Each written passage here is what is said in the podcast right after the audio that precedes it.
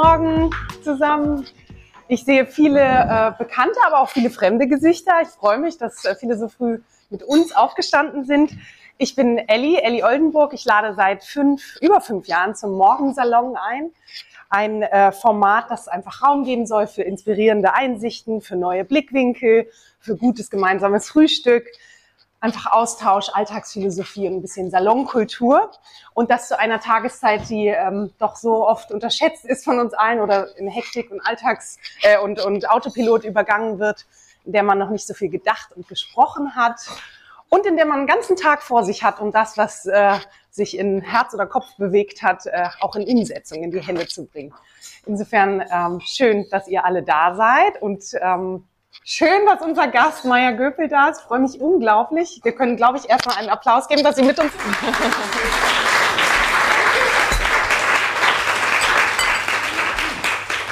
Ich habe äh, gestern mit sehr vielen Menschen in der Elfi dir äh, gelauscht und äh, bin jetzt noch demütiger, dass du in unserer kleinen Runde ähm, äh, hierher gekommen bist.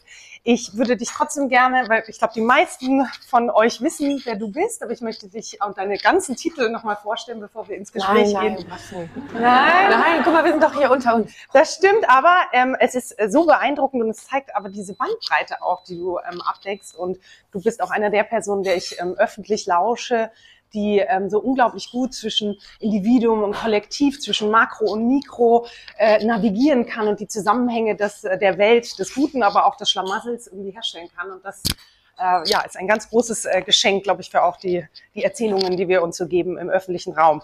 Also, ich sage es jetzt trotzdem, du bist Transformationsforscherin, Nachhaltigkeitsexpertin, Politökonomin, Wissenschaftlerin, Bestsellerautorin, gerade vor einer Woche das neue Buch rausgekommen, Beraterin und Speakerin sowie Honorarprofessorin an der Leuphana. Ähm, überhaupt im deutschsprachigen Raum einer der wichtigsten Stimmen für zukunftsfähigen Wandel in Politik und Gesellschaft. Deine Arbeiten wurden auch international mehrfach schon ausgezeichnet. Zuletzt warst du wissenschaftliche Direktorin am The New Institute und Generalsekretärin des Obacht Wissenschaftlichen Beirats der Bundesregierung Globale Umweltveränderung, WBGU, und Mitglied im Club of Rome, im World Future Council. Alexandra ist auch hier, die auch schon ähm, beim Morgensalon war, der Ballaton Group, dem Bioökonomierat ähm, der deutschen Bundesregierung und bist Mitbegründerin der Initiative Scientists for Future. Oh, wow, großartig, Wahnsinn, wo du alles wirkst. Über das Wirken werden wir auch noch sprechen. Und ähm, ich habe da, wir sind etwas enger getimt heute. Um 9.30 Uhr steht dein Taxi vor der Tür, du endlich ins Wochenende kommst. Äh, ich habe äh, mir ein paar Fragen überlegt. Ihr steigt aber ein, wenn ihr das Gefühl habt, ähm, irgendwie was äh, sagen zu wollen oder Fragen zu stellen. Aber ich habe auf jeden Fall äh, mir gedacht, dass wir erst vielleicht so ein bisschen persönlich ähm, dir ein paar Fragen stellen, weil das war auch, wie ich ähm, schon über ein Gespräch mit dir geweint habe, sage ich gleich. Ähm, dann vielleicht auch ein bisschen die Philosophie einladen, weil du dir das auch immer wieder tust und dann in die Ökologie und Ökonomie äh, reingehen. Maja, die erste Frage, die ich unseren meisten Gästen stelle, und deswegen äh, wollte ich die Liste der Titel auch aufzählen, das findet man ja alles über dich im Internet, ähm, äh, wer du so bist in den Titeln und mich interessiert und uns sicherlich auch, wer ist denn der Mensch hinter den Titeln? Wie bist du zu der geworden, wie du heute in diesen vielen verschiedenen Bereichen bist? Und Mama bist du ja übrigens auch noch, also ähm, den Titel vergisst man meistens. Das ist eigentlich so der Wichtigste, ne? Wenn man ganz ehrlich ist. Frau und auch Frau einfach nur. Ja. ja, aber so Mutter ist ja einfach so for life. Ne? Das äh, geht eine Hürde. ähm, ach, ich, ich glaube, ich habe einfach immer dem, äh, oder ja, ich weiß, dass ich immer dem nächsten Impuls gefolgt bin. Also ich habe immer eine Frage gehabt, die ganz allgemein schon irgendwo in meiner Jugend aufkam. Warum machen wir denn nicht die Welt so, wie die Menschen, mit denen ich rede, sagen, sie hätten sie gerne? Das macht doch überhaupt keinen Sinn. Äh, warum sind wir in der Gemeinschaft nicht in der Lage, das hervorzubringen, was wir uns individuell wünschen?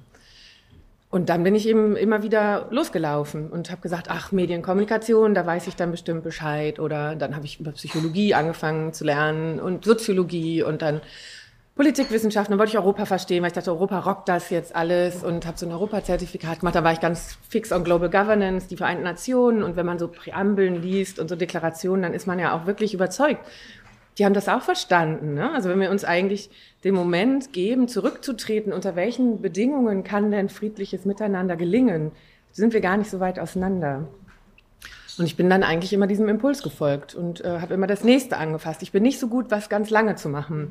Das, das äh, ist nicht so meine Kernkompetenz, sondern äh, ähm, ich brauche dann immer irgendwie so was, was, was Neues verstehen und ich mag Muster entdecken äh, und ich mag Brücken bauen. Also ich werde immer total glücklich, wenn ich das Gefühl habe, guck mal, wenn man das so angucken würde, dann könnten die doch vielleicht mitgehen und müssten das gar nicht so blöd finden, was die eigentlich wollen. Und das hat sich so durchgezogen und vielleicht hatte ich dann einfach das Glück mit dieser Persistenz und ein bisschen auch Nerven und dranbleiben, auch immer das mit äh, Einkommen und Job dann verbinden zu können großartig. Diesen Neigungen folgen, das traut man sich ja ähm, ganz oft nicht, weil dann liegt mehr Geld auf der einen Seite oder mehr Status auf der anderen Seite. Und ähm, also das. Äh, äh ja, das hat mich Gott sei Dank beides nie gekriegt. Also weiß nicht. Das, äh, mir war vielleicht der Reichtum einfach gegeben, dass ich mit vielen Menschen groß geworden bin, ja auch so aufgewachsen bin mit drei Familien im Haus und auch in der Schule gewesen bin, wo das überhaupt nicht so eine Rolle spielte, auch im Vergleich zu heute sondern vielmehr im Vordergrund stand zu merken, dass wir sehr unterschiedlich starten in unserer Gesellschaft. Also es war die Laborschule in Bielefeld, die extra so kuratiert ist. Es ist ein rousseauisches Bildungskonzept, das nur bestimmte Anteile, zum Beispiel, ich durfte am Anfang nicht rein, weil wir zu viele Akademikerkinder in der Schule schon, also in der Klasse schon hatten. Es ging darum, wie so Stadtteilschule, glaube ich, versucht das ein bisschen hier auch abzubilden, dass wir richtig schauen, was ist ein Spiegel der Gesellschaft, damit dieses Gewahrsein dessen, dass wir unterschiedlich starten, im Fokus liegt und auch die unterschiedlichen SchülerInnen sich gegenseitig mit ihren Stärken orientiert geholfen haben. Und ich hatte da nie, ja, also ich brauchte irgendwie nie viel Geld, ich hatte aber auch immer ausreichend. Also ich war auch privilegiert unterstützt vom Elternhaus, auf jeden Fall. Mhm. Es ist ähm, so, dass du trotzdem, also dieses verbindende Element, äh, Element, das Wandeln zwischen den Welten, ähm, hast du, und das war, wo ich in einem Podcast, äh, in diesem Andersmacher-Podcast, wo ich mhm. ein paar Folgen auch äh, vor dir eingeladen war, ähm, da sagtest du, du hast trotzdem oft in deinem Leben gespürt, dass du nicht reinpasst. Mhm. Und das Wort Misfit fiel gestern auch. Äh, da konnte ich mich total wiederfinden äh, in dem Wandeln zwischen Welten, äh, gerade zwischen Welten bei mir in meinem Fall in der Wirtschaft, wo ich so viele Grundbausteine dessen auch ablehne und mich trotzdem sehr elegant darin bewegen kann. äh, und ähm, und das ist ja so, eine, so ein Spannungsverhältnis auch innerlich. Und mich würde interessieren, Kannst du beschreiben, wie gehst du mit den Situationen oder bist du umgegangen, wenn du das Gefühl hast, hier passe ich nicht oder nicht mehr rein, äh, hier bin ich der Misfit und vielleicht habe ich auch irgendwann keine Kraft mehr, der Misfit zu sein. Also weil das ist ja mhm. wahnsinnig anstrengend, auch immer wieder freundlich dagegen zu halten. Ähm, wie, wie gehst du damit um, wenn der standardisierte Prozess, du merkst, nee, wir kommen nicht mehr zusammen? Mhm. Ähm, also ich glaube, der wichtigste Punkt war, ähm, mir überhaupt zu erlauben, dass es durchaus auch an der Struktur liegen kann und nicht nur, dass ich fehlgeleitet bin oder nicht ausreiche. Ähm, ich fand das, also vielleicht auch deshalb, weil wir gerne ja auch alle zu Coaches dann mal rennen in solchen Situationen und uns Hilfe holen. Ich hatte eine Zeit lang immer so dieses, wo willst du denn in fünf Jahren sein? Und dann mappen wir deinen Weg dahin. Und ich habe immer total geheult und gesagt, ich weiß nicht, wo ich in fünf Jahren sein will. Und jetzt ist das ja schon schlimm, weil ich kann ja gar nicht. Und ich weiß so. Und dann habe ich halt irgendwann gedacht, was für ein Kackansatz. Also, also ähm, was weiß ich, was in fünf Jahren ist. Und äh, diesen Befreiungsschlag aber erstmal zu machen aus dem Heulen in, ja Gott, dann weiß ich es halt nicht. Na und? Und dann gehe ich den nächsten Schritt, der für mich passig ist und versuche da die Antennen auch rauszuhalten. Und seitdem bin ich immer von Synchronizität so beeindruckt. Also ich finde, wenn man die Antennen raushält und sich sowas vornimmt und das so mal im Kopf bewegt und im Herz bewegt und dann auch mal formuliert und mit Menschen drüber spricht, dann entstehen ja manchmal Begegnungen oder man hört auf einmal was und man hat natürlich auch eine andere Sensibilität oder dann liest man was oder sieht eine Stellenanzeige oder irgendwas. Und ähm, Cilla Elworthy hat das mal so schön zu mir gesagt, eine unserer äh, World Future Counselorinnen. Man darf dann so ein bisschen auf das Universum vertrauen. Und sie hatte sich für selber immer diesen Satz gesagt, wenn sie in so Momenten von auch, traue ich mich jetzt zu springen, weil das ist ja das, was es dann braucht. Ne? Also oft ist ja der Impuls von, boah, weg von, erstmal stärker, bis das hinzukommt. Und wenn das hinzu spürbar wird, dann ist das Springen ja einfacher. Und in diesem Zwischenraum, wie gehst du damit um? Und da hat sie mal zu mir gesagt, dann setz dich hin und sag, ich höre ins Universum und dann sagt es zu dir, bist du sicher, Maya? Und dann musst du sagen, ja, ich bin sicher. Und dann wird's loslegen. also so diese Connection mit dem, mit dem Größeren und äh, dann ein Stück weit eben auch zu vertrauen. Aber es ist nicht einfach in dem Moment. Also bis das hinzu sich anfassen lässt, klar, ist so der, ist der Dance dazwischen, ne? Der Tanz. Ja, ja, der Tanz. Gestern endete die Elfie mit einem Tanz. ähm, aber das ist, äh, wundert mich, äh, oder nein, es wundert mich nicht, weil ich schon viel von dir gelesen und gehört habe, aber äh, dass eine Wissenschaftlerin ähm, auch vom Universum, sage ich mal, spricht, von etwas, äh, von Energien, quasi sich zu etwas hingezogen fühlt. Und das erinnert mich auch an den Satz, den du äh, wohl von dem Musiker Brian Eno mal gehört mhm. hast, äh, der dich, glaube ich, äh, gleichermaßen bewegt wie auch empört hat, äh, als er zu dir sagte, the most important thing you can do is to follow your heart. Und das ist natürlich so, also gerade in der Wissenschaftswelt, aber auch in der Wirtschaftswelt, so, right? ähm, äh, die, welche, ähm, welche dieser oder welch, wie hast du diese Aussage äh, für dich interpretiert, sage ich mal, ähm, was er damit meinte und wie setzt du diesen Rat auch sozusagen im Leben für dich um, auch in deiner Arbeit? Und mhm. da stelle ich es mir nämlich besonders schwer vor, mhm. wenn wir über diese Faktenlage und die Technologie wird schon richten und also da, da, spricht viel dagegen to follow your heart. Mhm. Naja, es war so eine typische Experten, noch jüngere äh, Weltverbesserin-Rolle, so die er da hatte. Und ich bin zu ihm hingegangen nach dem Panel und habe jetzt gesagt, sagen Sie mir doch mal, was ich jetzt mache, damit mein Beitrag zur Weltverbesserung stimmt. So, ne? Also ich wollte von ihm als dem Erfahrenen halt einfach wissen, was braucht es jetzt? Und dann hat er mir diese Antwort gegeben. Und ich so, what? Du solltest mir doch jetzt sagen, mach Jura, mach das, mach dieses und das ist das Wichtigste. Und im Endeffekt ist es aber, glaube ich, auf zwei Ebenen total wichtig. Und das eine ist, ähm, dass wir nur so in diesen Momenten, in diesen Krisen und auch in diesen strukturellen Quälsituationen ja über unseren Energieschatz wieder rankommen. Ne?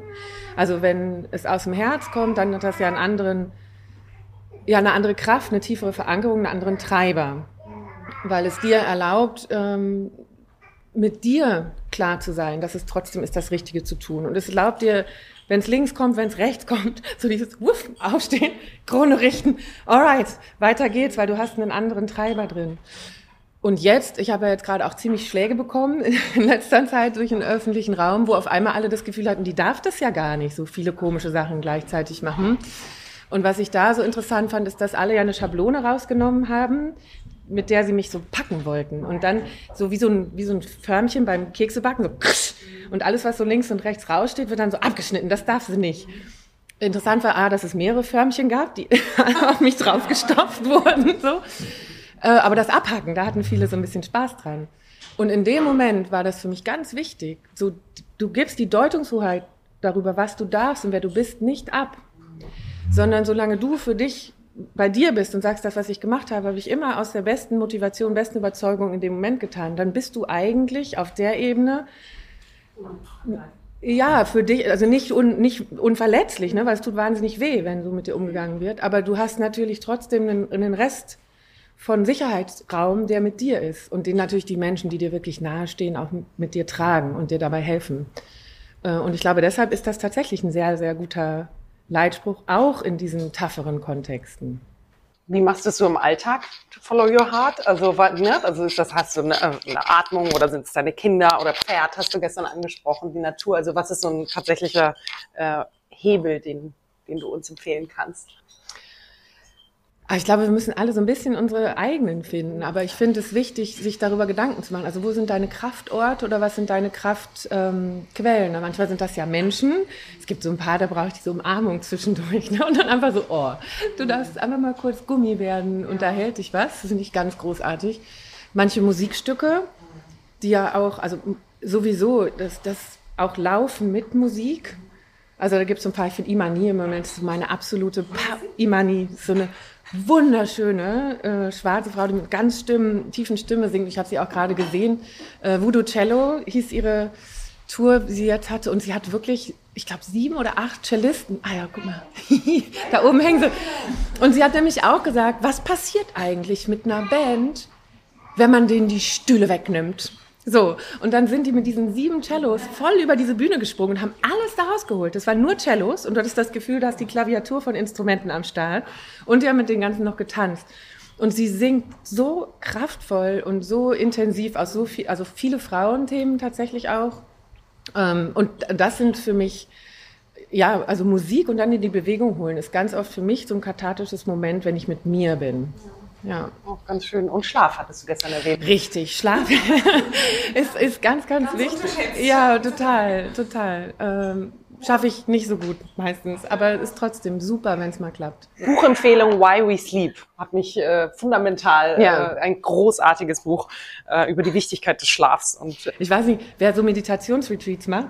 Ich penne immer die ersten drei Tage total viel, weil ich endlich loslassen darf. Das ist auch das Ziel, das die, die meisten meiner Lehrer sind dann sehr generös. Da ist okay, solange der Tag vier und fünf mal ein paar öfter auf dem Kissen sind.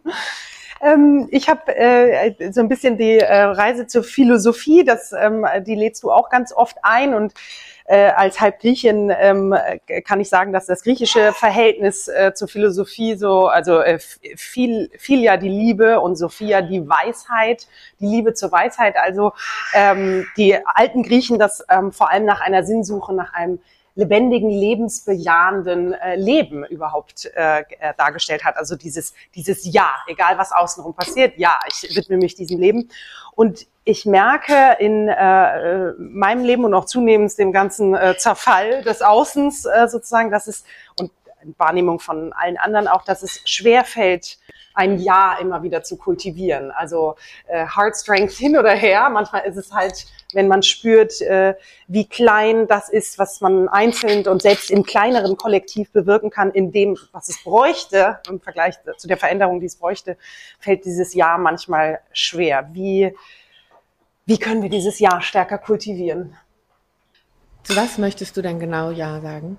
Ja, also eben zur Welt, wie sie jetzt mhm. quasi gerade ist und zu den mangelnden äh, Lösungsansätzen, die es dann doch aus äh, eben äh, im eigenen Kosmos, in der Politik, in der Wirtschaft, in all dem, ähm, was einem so angeboten wird und wo man so eingebettet ist, gibt. Und da fällt es also mir und was ich so in, in den Gesprächen wahrnehme, sehr, sehr schwer, ähm, mhm. das zu bejahen. Mhm. Und ich weiß das aus deinem Buch und auch dem vorherigen über unsere Welt neu denken. Das ist ja immer wieder eine Einladung, Ja zu sagen. Mhm. Äh, und manchmal fehlt da aber, glaube ich, so der Mut, die Kraft, die, äh, die, die Ausdauer, vielleicht auch die Persistenz, wie du es auch nennst, ähm, äh, das zu sagen. Ich, also mir persönlich hilft unsere Endlichkeit dabei. Weil ich habe ja nur ein Leben geschenkt bekommen.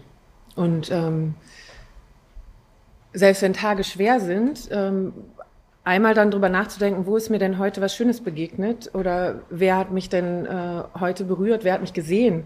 Manchmal ist es das ja schon oder wo habe ich jemanden gesehen. Wo ist eine Verbindung entstanden, ähm, die neu gewesen ist, die, die etwas in Resonanz gebracht hat. Also ich, ich finde diese Aufmerksamkeit für das, ich, das ist wunderschön, was wir geschenkt bekommen haben, wunderschön. Oder auch kurz mal Danke zu sagen, ne, dieser Körper, der dich da jeden Tag rumträgt. Also ich finde diese Dankbarkeitsorientierung, die in gerade auch den asiatischen Kulturen und der Praxis drin ist, unheimlich hilfreich, weil wir, also eins ist sicher, wir werden sterben ab dem Moment, wo wir geboren werden. Und dann jeden Tag wieder, selbst wenn es schwer ist, sind ja auch all die wirklich wahnsinnig eindrucksvollen Führungspersönlichkeiten, die dann darüber schreiben, wie im KZ sie durchgekommen sind, im Gefängnis sie durchgekommen sind, sind immer wieder die Praktiken gewesen, immer wieder die Rückbesinnung auf das, was ist eigentlich der Essenz von lebendig sein. Und ich finde, dass das also wir schulden uns das ein Stück weit. Und ähm, ganz persönlich habe ich einfach äh, meine engste Freundin im Sterben begleitet. Und das war genau das Moment, das sie uns mitgegeben hat. Ihr seid noch hier. Ihr habt den Auftrag, das Leben zu lieben. Und ich glaube, das mit allen seinen Facetten ist tatsächlich unser Auftrag. Ähm, du nutzt äh, den Anthropos oder Anthropozän äh, äh, stark, um diese ähm, Krisensituation auch zu beschreiben, dass es einen Anthropos braucht. Das ist ja auch äh, was so, also aus dem Altgriechischen oder philosophisch fast schon. Kannst du beschreiben, was du damit meinst? Das hat mich nämlich auch sehr fasziniert. Also was es braucht, um durch Krisenzeiten, und wir sind definitiv in einer, und das hat auch, wir rutschen von einer in die nächste, ähm, äh, um, um die zu nicht zur Zumutung, sondern zum Mut. Du sagst, mhm. äh, da, dass, dass wir eher in dem Mutmoment bleiben in der Waschmaschine der Krisenzeit. Was wir im Moment als die große Phase beschreiben, ist das Anthropozän. Äh, dass nämlich die Menschheit als Spezies in der Summe so einflussreich geworden ist, dass wir tatsächlich die ganzen Erdsysteme verändern. Weil wir einfach jetzt, ich glaube, im November acht Milliarden werden und im Vergleich zu früher ähm, auch noch der Pro-Kopf-Verbrauch sehr hoch gegangen ist. Das heißt, in der Summe sind wir jetzt die treibende Kraft der Veränderung der Ökosysteme der Welt. Und zwar nicht lokal, dass wir irgendwie Wälder abholzen, sondern tatsächlich, also das Klima ist ja nur ein Beispiel, mit dem Jetstream, mit den Ozeanen, äh, mit der Biodiversität, also vieles von dem, was wir globale Gemeingüter nennen verändern wir die Rhythmen und die Zyklen und die Geologen forschen jetzt rum, ab welchen Anzahl Sedimenten an Mikroplastik für die Ewigkeit wir denn wirklich uns eingetragen haben in die Erdgeschichte. Also so, ne? Ähm, und deshalb ist es ja interessant zu fragen, wer ist denn dieser Anthropos? Wer denn diese Spezies? So. Und da ist mir total wichtig, dass wir uns diesem Narrativ entgegenwerfen mit allem, was wir haben, ähm, was da sagt, ja, wir sind halt so. Ne? Und auch sagen, es ist ein evolutionärer Impuls vom biologischen Wesen, sich erstmal auszubreiten, Energie von anderen vielleicht für sich mit in Anspruch zu nehmen. Aber wir sind eben auch kulturelle Wesen. Und ich habe jetzt viele Bücher nochmal, so Anthologien und so längere Geschichten auch von ähm, ja, Anthropologen, die aber gleichzeitig auch so das Ver Verbreiten von Genpools und sowas sich angeguckt haben. Also Hybris zum Beispiel ist ein Buch, ähm, was da erschienen ist. Und die kommen alle zu dieser gleichen Quintessenz oder eben auch die Ökonomen, die ich nochmal angeschaut habe so John Stuart Mill oder auch Bentham oder Keynes oder ähm, ja, Hirsch, Fred Hirsch war jetzt auch noch mit dem, der die sozialen Grenzen des Wachstums eigentlich geschrieben hat. Sie kommen immer und wieder zu den gleichen. Also wenn wir das schaffen, uns kulturell den technischen Möglichkeiten zu nähern und da aufzuholen, also uns, äh, unser Potenzial entsprechend zu entwickeln, dass wir mit dem, was uns inzwischen an Zerstörungsfähigkeit, aber natürlich auch an Gestaltungsfähigkeit obliegt, dann ist das die Chance. Aber dieser, dieser Fokus auf die kulturelle Weiterentwicklung der Anthropos-Spezie, ähm, das ist bei denen allen so der Konsens. Wenn wir das packen, ist gut. Wenn wir bei unseren Urtrieben bleiben, äh, dann wird es ein bisschen schwierig, weil wir natürlich mit den Ressourcenengpassen entweder vertreibend oder integrierend umgehen können. Die Urtriebe sind natürlich einfacher, auf die zurückzufallen. Es ist so bequemer auch so. Ja, und da war auch wichtig, weil ich auch gerade sehe, im Grunde gut hast du ja hier, ne? Auch zu sagen, wir haben ja auch beide Urtriebe. Mhm. Also es geht ja nicht nur darum, dass wir alles weggescheucht haben oder so, sondern wir haben uns ja auch mit anderen zusammengetan. Und erst durch Kooperation konnten wir das werden, was wir sind. Und viele der Erfindungen und Entwicklungen sind ja nur durch Kooperation möglich gewesen. Ähm, und deshalb, wie können wir diese Seite wieder stärken? Weil wir uns die so abtrainiert haben. Und dieses Narrativ von Menschen sind halt so, ich bin Kapitalistin, alle sind Kapitalistin. Also diese Inanspruchnahme alle sind so wie ich, die ist total ausgeprägt bei denen, die sehr privilegiert sind in dem aktuellen System. Und ich finde, das A zu benennen und B freundlich zu sagen, es macht Angst, sich in der aktuellen Situation zu deprivilegieren, das verstehe ich. Aber nicht für uns sagen, wie wir sind, um sich selber rational zu erklären, warum es in Ordnung ist, sich um sich selber zu kümmern. Und, und das ist ja wieder ein sehr interessanter Tanz. Ne? Wie machst du ein Nein und? So nein, die Story stimmt nicht, also weder äh, sozialwissenschaftlich oder psychologisch fundiert, noch kann ich das in meinem Umfeld äh, bestätigen. Und ich würde dich einladen, dass wir gemeinsam was finden, ähm, wo wir nicht uns selber einreden, dass jeder nur nach sich selber schaut. Wie gelingt das in der Wirtschaft? Das ist jetzt mein Zuhause sozusagen und da ist natürlich allein schon der, Faktor Zeit, die sind ja in, in, einer solchen Geschwindigkeit unterwegs, um äh, Quartalsziele zu erreichen, Shareholder Value zu optimieren. Wachstum am Ende des Tages liegt ja äh, grundlegend. Die Messgrößen äh, sind eindeutig und auch so ähm, unum stößlich. Also sie scheinen nur so und anders, äh, der, der Spruch, äh, it's easier to imagine the end of the world than the end of capitalism. Also hm. äh, es ist, äh, es geht nur so und alles andere haben wir schon probiert und hat nicht funktioniert. Äh, schau nach, äh, nach links und nach rechts, also nach Osten und Westen. Und da ähm, komme ich tatsächlich an äh, meine Grenzen. Ich habe gestern mit Moritz, dem Schauspieler, auch gesprochen. Der sagt, ja, aber du musst doch nur gute Fragen stellen und sagen, ne, dann habt ihr Wettbewerbsvorteile, wenn ihr euch jetzt für langfristig anders aufstellt und besser investiert. Natürlich Wettbewerbsvorteile, die am Ende muss es am Ende des Quartals stimmen. Und mhm. diese la ganzen langfristigen KPIs, die über Bande dann vielleicht was bringen, ja, das ist dann, das fällt dann unter Corporate Respo äh, Social Responsibility äh, Corporate Political Responsibility mhm. sollte dazu, äh, wie du sagst, also die Lobbyarbeit nochmal zu verändern.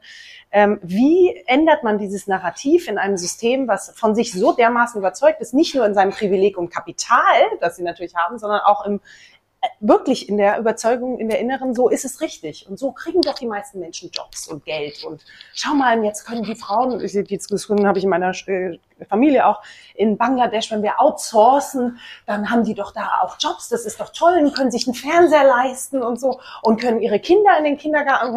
Also ich weiß nicht, ob das, ob das die Idee äh, war und unter welchen Umständen die natürlich mhm. auch arbeiten. Also in dieser Kette und eben nicht in der Wertschöpfungskette denkend, wie überzeugt man diese Menschen? Das Ja und. Mhm.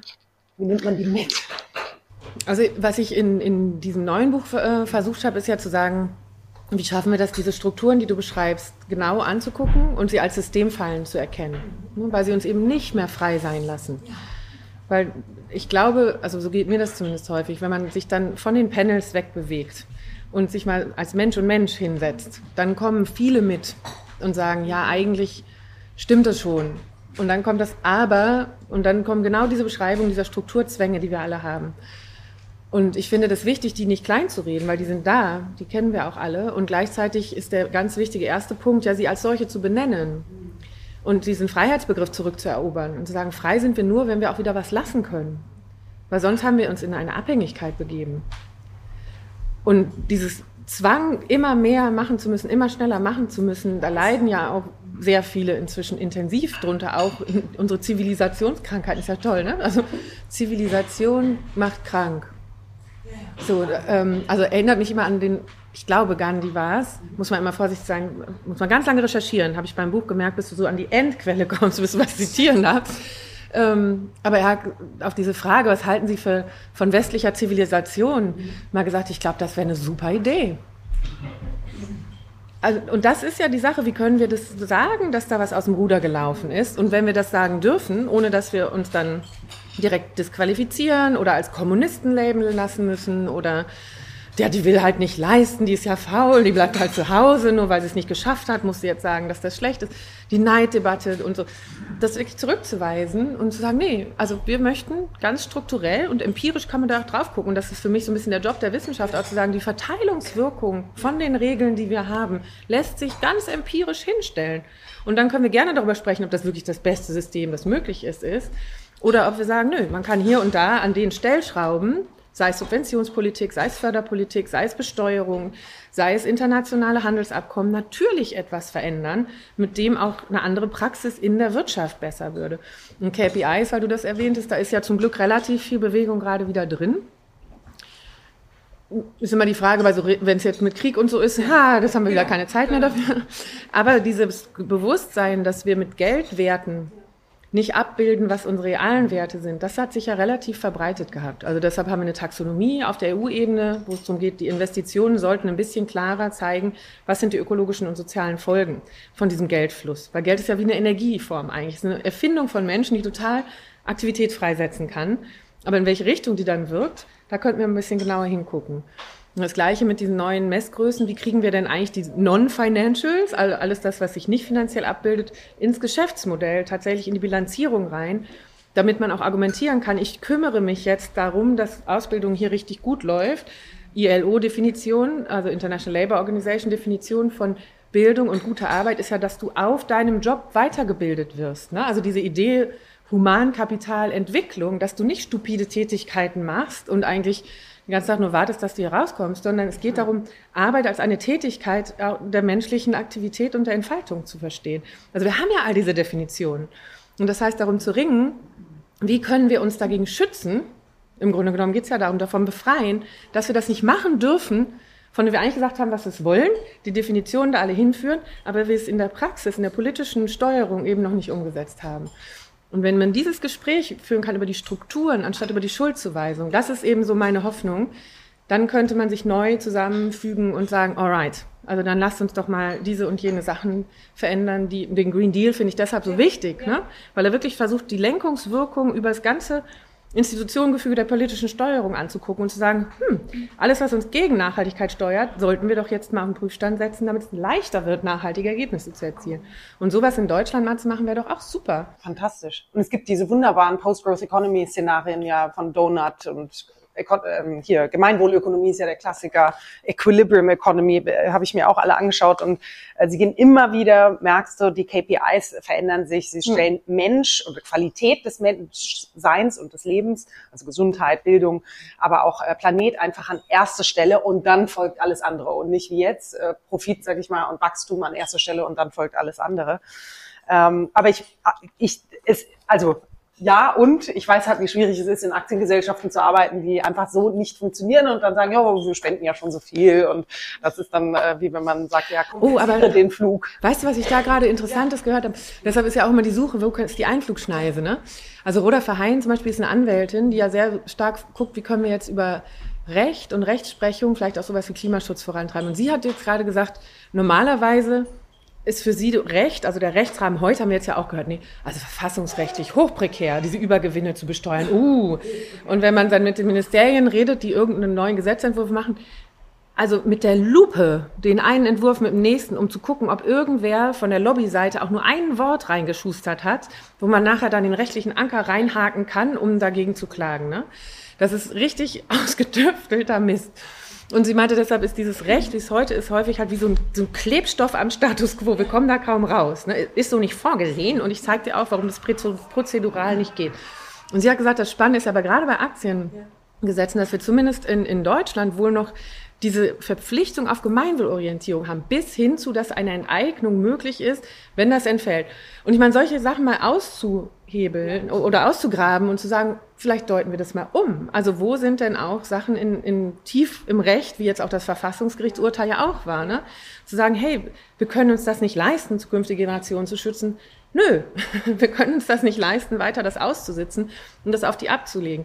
Das heißt, es ist ja ganz wichtig, immer mal wieder an die Wertbasis hinter diesen Gesetzen zurückzukoppeln, was wir mit Verfassungen durchaus haben und mit Menschenrechten, und dann zu sagen, wie müsste sich das heute eigentlich dann weiterentwickeln, das Recht? Es ist ja eigentlich auch so ein adaptives Instrument damit wir auch wieder diese tiefer liegenden Ziele überhaupt schützen und erreichen können.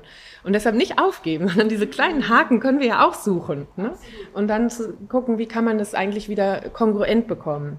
Weil diesen Mismatch und diese kreativen Stories, die wir inzwischen brauchen, um uns irgendwie einzureden, dass das, was wir machen, noch mit unserer Wertebasis zusammenhängt, ist ja schon abenteuerlich. Darüber könnte man mal einen Comic machen oder eine kleine Soap oder so. Ja, und das ist hier Ambiguitätstoleranz, ne, auf höchstem Niveau, das auch auszuhalten die ganze Zeit.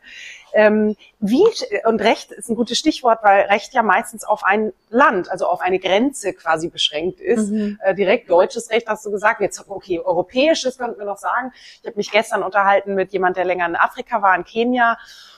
Und äh, hing ihm an den Lippen so, was er erzählt hat und was er beobachtet hat und erinnerte mich, ich war lange in Südamerika unterwegs, viel in, in Asien und in Indien auch und und äh, also so eine Kernaussage von ihm, du, wir können hier machen, was wir wollen. Wenn sich die wirklich, also Asien, Afrika vor allem, die riesen Nationen, die sich ähm, auch äh, natürlich Mensch, äh, die Anzahl an Menschen einfach unfassbar weiterentwickelt, dann ist, bleibt das so ein Tropfen auf dem heißen Stein, was wir machen. Und dann war unser Gespräch, und das ist jetzt auch meine Frage, dieses, wir sind ja nun mal, ob wir es mögen oder nicht, in einem unfassbar komplexen, globalisierten System, nennen das Kapitalismus, ähm, Wirtschaftssystem äh, gefangen. Das heißt, selbst wenn wir morgen alles anders machen, selbst wenn Deutschland, selbst Europa es machen würde, dann hätten wir ja auch Wettbewerbsnachteile und so, dann äh, wäre nicht nur unser Wohlstand, auf was auch immer der bemessen wird, äh, ganz anders, aber äh, wir würden ja vieles würde zusammenbrechen. Ich weiß, dass äh, Sri Lanka das ja versucht hat, zum Beispiel die Bio ähm, einzuführen, da vor einem halben Jahr oder einem Dreivierteljahr äh, keine Pestizide mehr. Und da ist die ganze Wirtschaft zusammengebrochen. Deswegen, jetzt haben die natürlich ganz andere Voraussetzungen nochmal als wir. Aber ich denke so, okay, wie risikoreich ist es auch, vielleicht etwas zusammenbrechen zu lassen? Vielleicht muss das auch mal sein, I don't know. Wenn man so klein ist, wenn man gar nicht diese äh, Multiplikationsfaktor hat. Mhm. Aus Europa, jetzt bleibe ich mal in Europa ähm, hinaus im Vergleich zu anderen Ländern. War das wirklich nur die Pestizide, die Sri Lanka da ins Wackeln Nein, auch an, natürlich äh, hochkorrupte. nein, nein, aber das war tatsächlich ein Tipping Point, okay. äh, das überhaupt nicht geholfen hat in einem total volatilen Land, äh, das dann auch noch und dann brach quasi alles zusammen, weil niemand mehr die hohen Preise abgenommen hat, weil natürlich alles teurer wurde etc. Hätte man auch mit schlauer Sozialpolitik vielleicht puffern können. Natürlich. Okay, also ähm, ich, ich, also ich, ich trage immer diese einen Satz mit mir rum, oder vielleicht ist es eher die Frage, ne, um Moritz Punkt aufzunehmen, was ist denn der Umkehrschluss? jeder versucht noch für sich das meiste rauszuholen und wir fahren kollektiv vor die Wand. I don't know. Also dann würde ich doch lieber sagen, wir haben ganz viele tolle Ideen und Lösungen, wie es anders gehen kann, wie genug für alle da sein kann und bringen die, sie werden sowieso die Zukunftslösung sein. Ne? Die, die, interessante Sache ist, wird das ja in der Wirtschaft zum Teil auch diskutiert, bei denen, die es wirklich gesehen haben. Und die sagen, wir machen uns auf den Weg, selbst wenn sie das noch nicht so mit dem Mikro in der Hand vielleicht machen, gibt es ja durchaus richtig schlaue CEOs, die das ganz glissklar sehen. So. Und auch Larry Fink, kann man denken, was man will, unser BlackRock-Chef, äh, der dann immer die großen Briefe in die Welt schickt. Genau hat sich ja auch im Januar dann so geäußert, dass die nächsten äh, Unicorns alle Nachhaltigkeitsbusinessmodelle sein werden, ne? also die erfolgreich werden. Und bei vielen ist eigentlich diese Überzeugung auch da, also mit dem geringsten Ressourceninput die größte Dienstleistung anzubieten. Da muss es hingehen. Die Frage ist, wie kommen wir durch diesen Umstellungsprozess und welche Unternehmen sterben dabei äh, und welche bleiben übrig. Aber dass das die Ergebnisse und die Produkte und die Angebote sein müssen, wenn wir im 21. Jahrhundert an den Zielen festhalten, da sind sich eigentlich alle einig. Das heißt, wie kommen wir von hier nach da, wer bleibt übrig und nicht? Und soziale Frage vor allem auch. Genau, die soziale Frage vor allem und ähm, dann eben tatsächlich auch eine politische Frage, weil du das ja nur mit bestimmten Rahmenbedingungen und, und dann auch Investitionsstabilität, also Richtungssicherheit und sowas brauchen wir alles ein Stück weit, damit äh, diese durch Investitionen mittelfristigen Returns on Invest, damit dieses Vertrauen noch weiter funktioniert. Und deshalb, ich finde, die, die nationalstaatliche europäische Ebene, gerade die europäische, wird so wichtig sein. Also wenn wir uns angucken, was da geopolitisch ja. sich gerade Bahn gebrochen hat, zu denken, dass das wieder aufhört, ähm, ist eine steile These, glaube ich. Ja, absolut. Und deshalb ist es für diesen Kontinent in sich total schlau, also aus einer Sicherheitsperspektive heraus zu sagen, wir reduzieren das, was wir an Ressourcen brauchen aus dem Ausland. Also gerade Deutschland, ne, wir sind der Exportweltmeister ja, Importweltmeister bei so einigen Rohstoffen. Und wo kommen die her? Gerade merken. Also die Diskussion hatte ich auch schon mit äh, auch österreichischen Top-Bankern. So, ja, die Afrikaner, die kommen dann alle rüber und dann, hm, und ich so, ja, stellen Sie sich mal vor, die machen die Grenzen wirklich dicht. Rohstoffe bleiben da, Finanzflüsse bleiben da. Wer hätte dann das Problem? Aber das ist doch überhaupt nicht angekommen. Und äh, deshalb aus Sicherheit heraus, aus Qualität heraus, aus wirklich so, ich hatte gestern auch waren Menschen aus dem Handwerk wirklich da und Ingenieurinnen und Ingenieure schreiben mir diese E-Mails so, hey, klar können wir das besser.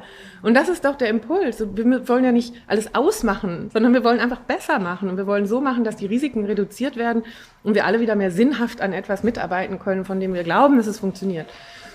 Und ob das klappt oder nicht, ey, wenn wir uns mit der Frage zu lange aufhalten und den ganzen Tag darüber debattieren, es kommt ja jetzt, ne, warum sagt Friedrich Merz jetzt, oh, 1,5 Grad schaffen wir nicht mehr.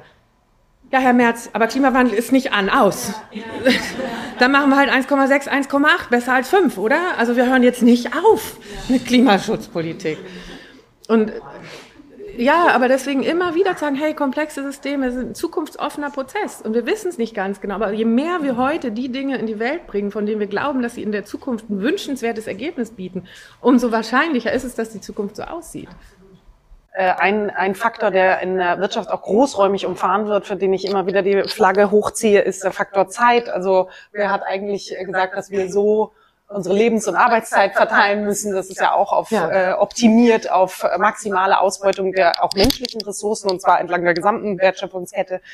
Und ähm, äh, wie siehst du es, wie könnten wir zu einem anderen wie nehmen wir auf diesen Weg, wie auch immer, ob es jetzt auf 1,5 oder 6 Grad oder wie auch immer der aussieht, wie, wie können wir diesen Faktor Zeit auch mehr, Zeitwohlstand hast du, glaube ich, mal genannt, wie können wir schaffen, dass wir das auch unter der sozialen, unter dem sozialen Aspekt mehr einbauen, weil das eben keine privilegierte Frage ist, kann sich ich, die sich leisten kann, auf drei Tage zu reduzieren, so arbeiten, sondern Menschen, wir haben ja jetzt in der Pflege und äh, auch Kindergärtner und alles. Ich denke, das gibt's doch nicht. Wir arbeiten viel zu viel und für Dinge viel zu wenig. Wie können wir da den Faktor Zeit auch mehr ähm, bewerten und integrieren und auch Wirtschaft und politische Rahmenbedingungen davon überzeugen, dass das wichtig ist?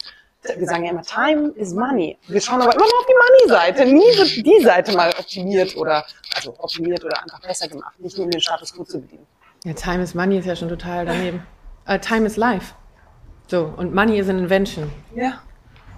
Und Geld haben wir schon ein paar Mal komplett neu erfunden, aber Leben hat einen ziemlich ähnlichen Rhythmus für alle. Und Zeit ist natürlich da eine wichtige Konstante. Aber ich finde alleine, dass das klar zu machen, ähm, dass A, lebendige Systeme einen bestimmten Rhythmus haben und Qualität irgendwann ja auch abnehmen muss.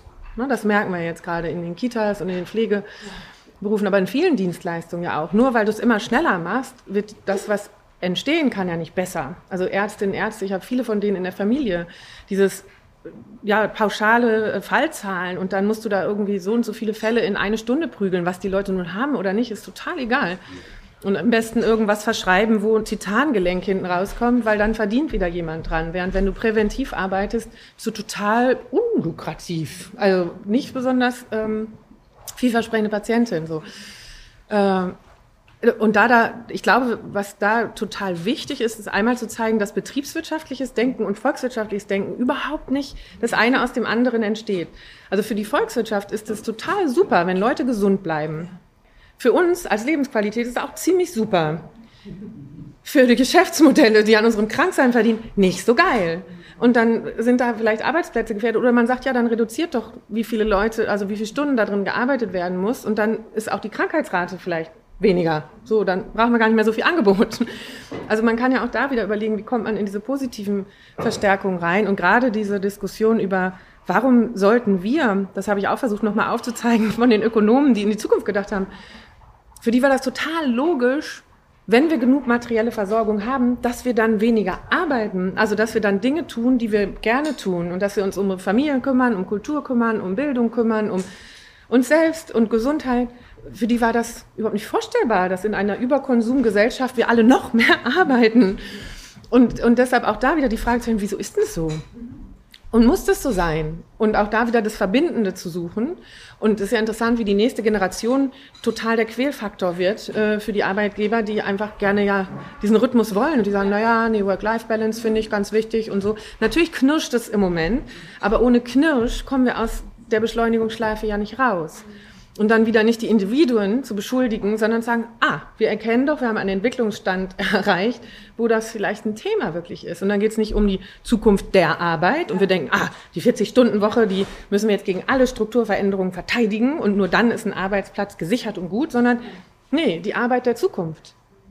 Also was brauchen wir in Zukunft? Was wollen wir in Zukunft schöpfen? Und diese Tätigkeiten, wie können wir die ermöglichen, dass Menschen die tun können? Und zwar in einer Form, das ja, gibt es jetzt auch Studien dazu, ne? wenn du mehr Zeitwohlstand hast, dann reparierst du eher mal was, dann gehst du mal um die Ecke, dann läufst du halt irgendwie in den Biomarkt. Und also diese Möglichkeiten, etwas, was nicht nur auf dem Highway angedockt ist, überhaupt in dein Leben wieder einzubauen. Und gleichzeitig gibt es vielen ja so ein Gefühl von Selbstwirksamkeit zurück. Also warum haben wir diese Do-it-yourself-Bewegung und dieses Gärtnern wieder mehr?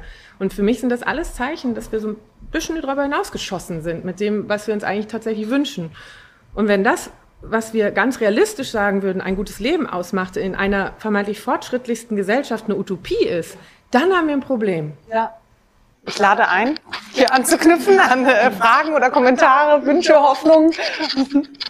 Ja, ähm, vielleicht auch eine, eine, Zusammenfassung eures Gesprächs. Also ich aus meiner Perspektive beobachte auch viele Felder immer in diesem übergreifenden Wandel, also Wirtschaft, Gesellschaft, Bildung, Gesundheit und so und habe mir ziehe mir überall die Impulse rein und scanne die Bücher und höre Podcasts und so. Und für mich habe ich mir das Bild gemacht, dass wir im Moment in einer Transformation, also in einem Sprung sind, von einer leistungsorientierten Welt in eine ja, sag ich mal, kooperationsorientierte Welt, was du ja eben auch sagst mit der Anthropologie, dass es halt von diesem Ausbreiten immer mehr und Ego, also was ja für die Einzelperson gilt, aber auch fürs Unternehmen, ähm, hin zu mehr, mehr Empathie miteinander, Teamorientierung, sowohl auch für die Einzelperson als für die Unternehmen zum Beispiel oder auch andere Organisationen.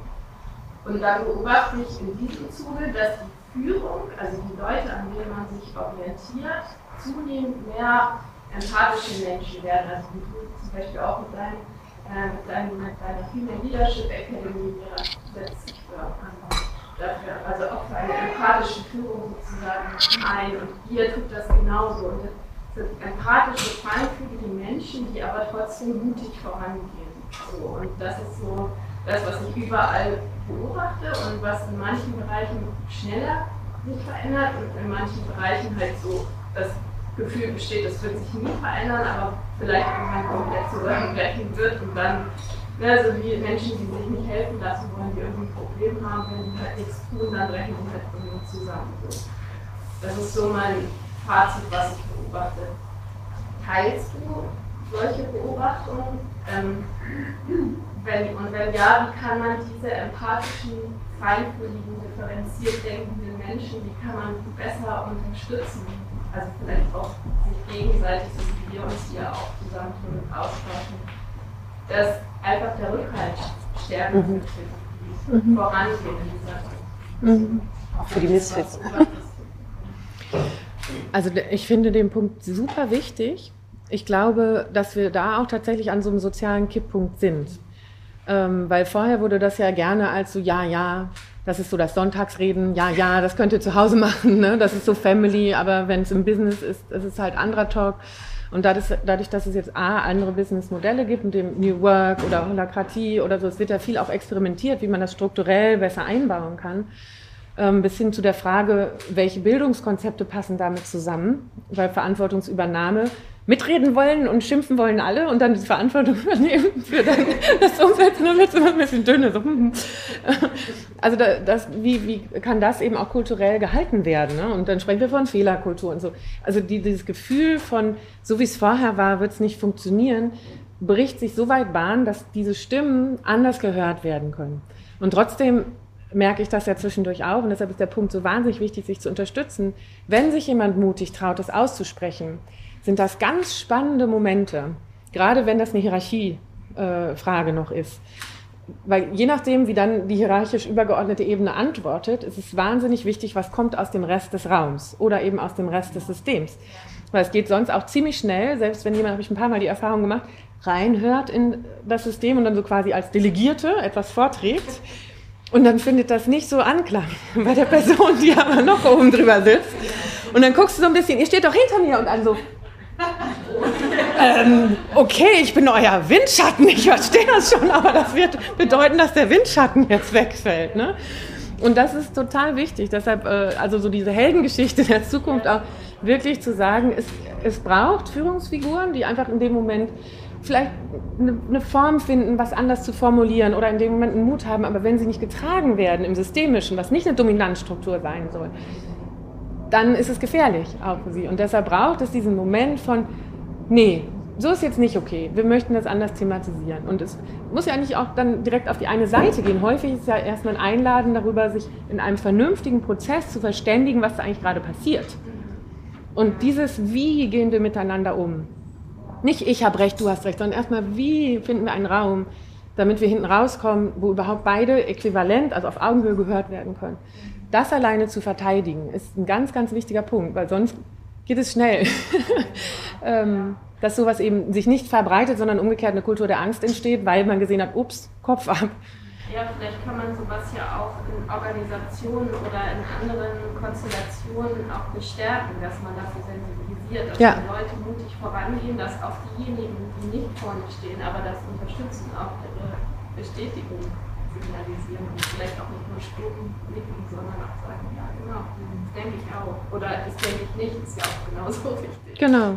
Ja, aber nur so kommen Trendwenden wirklich an. Ne? Ja. Also wenn alle dann eher so ein bisschen verstört zugucken, wie unangenehm das ist, was da gerade passiert und denken so, hoffentlich bin ich als nächstes dran, dann ist das vielleicht ein nachvollziehbares Gefühl, aber das wird an der Praxis und an der Dominanzkultur nichts ändern. Ne?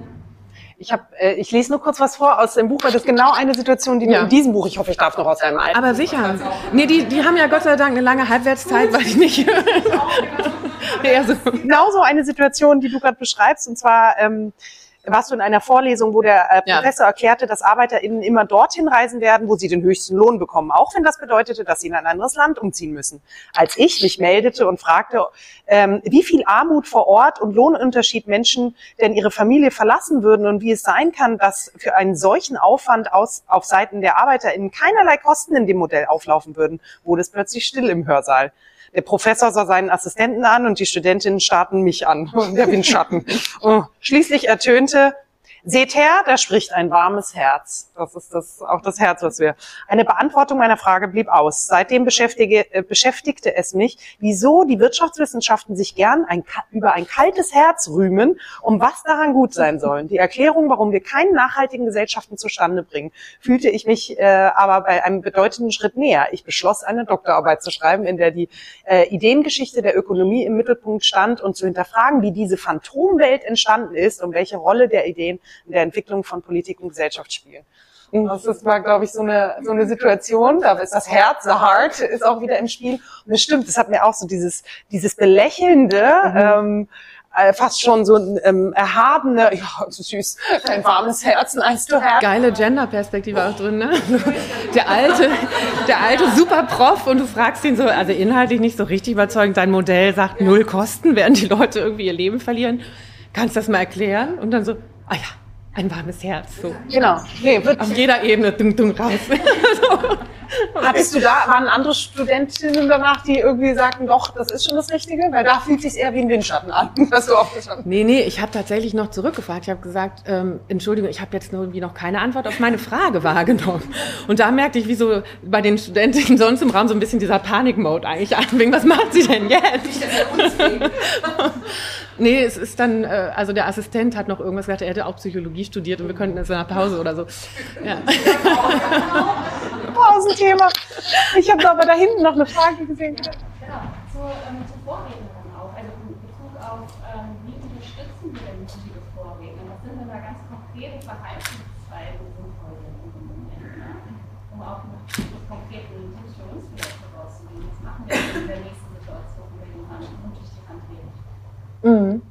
Also ich finde, alleine im Raum hat es ja ganz viel mit Präsenz zu tun. Und äh, ich kenne diese Situation so, dass jemand eben die Machtposition nutzt, mal eben kurz abmoderiert, dass das auch kein Thema ist und dann zum nächsten Punkt übergehen will. Und dann die Hand zu heben und zu sagen, ich glaube, der Punkt war noch nicht irgendwie ausreichend adressiert und auch also wenn, wenn man sich dann traut und auch die Umgangsform mit einer berechtigt vorgetragenen Kritik und freundlich vorgetragenen Kritik ist nicht, was wir uns hier wünschen oder was wir irgendwie für eine aufgeklärte Kultur halten. Also das ist in dem Moment unheimlich wichtig. Ähm, und manchmal ist so der Erste oder die Erste zu sein auch noch ein bisschen sehr aufregend so. Äh, und deshalb ist dieses, ich habe das mit dem Helden und mit dem Following, wie kommen soziale Kipppunkte rein in dem Buch, deshalb auch mal dieses Folgen zeigen, also dass man das darf, das Folgen und dann diese Einzelperson eben nicht mehr die Abweichlerin ist, die man rauskickt, sondern die eigentlich etwas ausspricht oder etwas hebt, was in der Situation schon angelegt ist. Und das kann dann aber nur wirklich gehoben werden, wenn andere mitziehen. Und es macht ganz viel, es kann ja total freundlich sein. Manchmal, also ich mache viel, dass ich einfach ein Unwohlsein äußere. Und ich finde das total legitim, weil du stürzt dich ja nicht auf die eine oder andere Seite, sondern du beleuchtest den Prozess in dem Moment und sagst, das finde ich nicht gut. Also wie jetzt diese Situation gelöst würde, das, das ist mir unwohl, das finde ich nicht angemessen oder also häufig reicht das schon. Du musst nicht gleich schon sagen, für wen du bist, ne? Äh, ähm, sondern eher zu sagen, können wir das bitte nochmal so anschauen, dass A, vielleicht alle verstehen, worum es wirklich geht, B, wir nochmal ein paar mehr Perspektiven einholen und C, die Umgangsform einer Lernkultur, einer, das wird ja überall draufgeschrieben inzwischen. Dann kann man ja auch mal so Werte, die irgendwie auf den Webseiten rumgeistern, ein Modikum für ernst nehmen. Ne? Ich gehe mal hier in die Richtung, da war noch eine Frage. Genau, jetzt habe ich, also ich habe noch folgende Frage und zwar, wir sprechen viel davon, was wir selber irgendwie machen können und verändern können und natürlich ist das irgendwie auch entscheidend für jede einzelne Person beitragen können.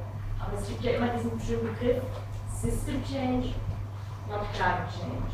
Und, und, für mich ist wirklich so diese Kernfrage, wie kriegen wir diesen Systemwechsel, diese Transformation hin? Und, und da haben wir jetzt ja nicht irgendwie 100 Jahre Zeit. Ähm, und, und es gibt natürlich die Ansätze, ich selber engagiert für die Makroökonomie, aber es gibt andere Ansätze, Trade Laborers und so weiter. Aber wie kriegen wir denn wirklich diesen Wechsel nicht? Im Moment das Gefühl, das ganze Thema ist schön mit Non-Financial Reporting, es gibt die SDGs, das ist alles wunderbar. Äh, aber es ist irgendwie alles immer noch so in der Nische.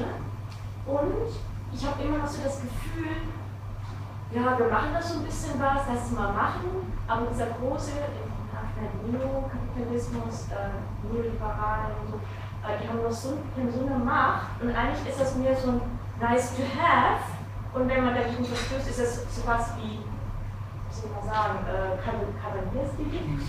Ähm, und, und wie kommen wir eigentlich dahin, dass ich da, dass, dass dieser Tiger auch Zähne hat quasi? Ähm, ich finde, es muss, also, es muss ja bestraft werden. Es kann ja nicht sein, ach, das ist aber böse, was du da gemacht hast, das ist aber nicht schön. Sondern da muss wirklich, da muss damit nachher was gemacht werden, damit sich auch was ändert.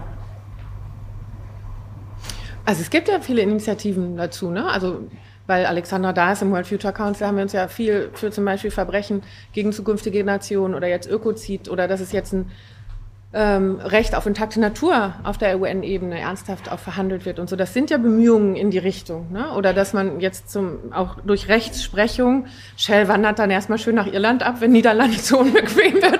Aber dann muss halt die Konsequenz auch irgendwann mal sein, boah, wenn ihr noch einmal irgendeine Werbeanzeige oder irgendwas rausgebt, wo ihr tut so, als wärt ihr Teil der Zukunft. Nee, ihr seid fucking past. So. Und dann seid wenigstens ehrlich damit. Ähm, bereichert euch daran, aber seid ehrlich damit. Weil die, die Friktion ist ja eine wichtige.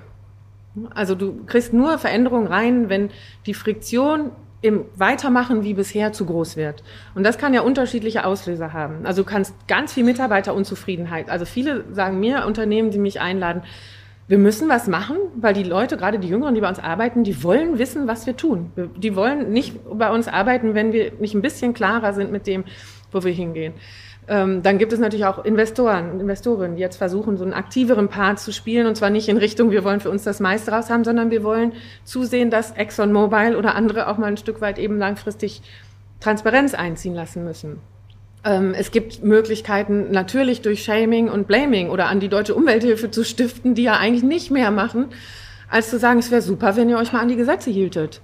Und dafür kriegen die Todesdrohungen. Ne? Also natürlich ist das eine verrückte Welt, aber wir können alle immer wieder versuchen, welcher Hebel ist denn derjenige, der in uns die Energie oder das Herz mittragen kann, weil sonst äh, hält man es nicht so gut aus auf lange Frist. Ne? Und deshalb ist auch okay, mal das eine, mal das andere zu machen, je nach Lebensphase oder Energielevel. Wichtig ist ja, dass du etwas tust, von dem du denkst, das ist überzeugend für mich gerade, dass es ein wichtiger Beitrag dazu ist. Und wann die Summe der Beiträge kommt, an, an, an eine Größenordnung kommt, wo wir sagen, so, jetzt dreht sich das, was Standard ist.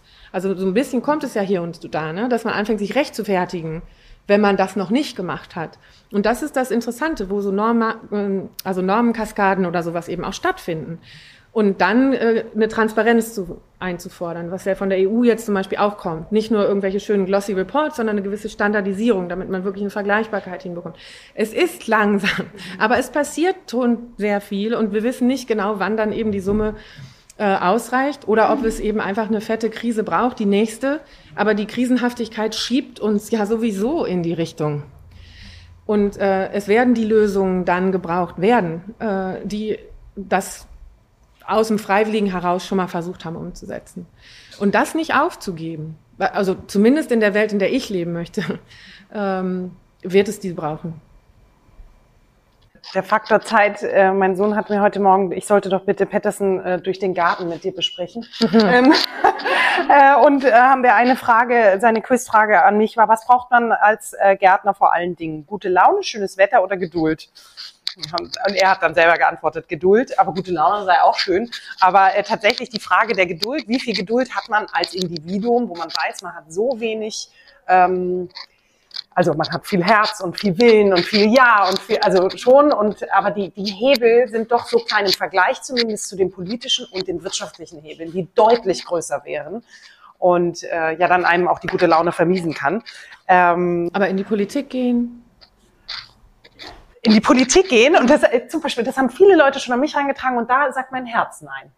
Ich glaube, da bin ich nicht stark genug für oder es wird es zu sehr verdunkeln. Ich habe schon so viele Kämpfe innerhalb von, äh, ich sag mal, Wirtschaft, aber auch familiär und viel, äh, viele Familie in Amerika, viele Trump-Wähler und so. Und da, boah, da geht so viel Energie drauf. Wenn ich denke, das würde potenziert auf einer öffentlichen Ebene, I cannot. Da will ich nicht mit die Seele dunkel. Aber ja, in die Politik gehen, vielleicht muss man äh, da sich mehr trauen. Aber meine Frage, die ich stellen wollte, ist so, haben wir die Geduld? Also man muss Geduld auf der einen Seite haben, aber haben wir die Zeit, um die Geduld zu haben? Vielleicht so rum. Ich weiß nicht, ob sich das Gefühl jeden Tag als Geduld darstellt. Aber vielleicht ist es auch Ausdauer an einigen Punkten eher, ne? Ähm, und dann aber mit dir selber nett sein dürfen. Also das ist das Wichtige, damit das Leben weiter als Geschenk auch wahrgenommen werden kann. Ne? Und das begegnet mir wahnsinnig viel im Moment nicht nur bei der jungen Generation, auch bei der Elterngeneration, die genau an dem verzweifeln und dann das Gefühl haben, wie kann ich meinen Kindern äh, ihre Zukunft retten?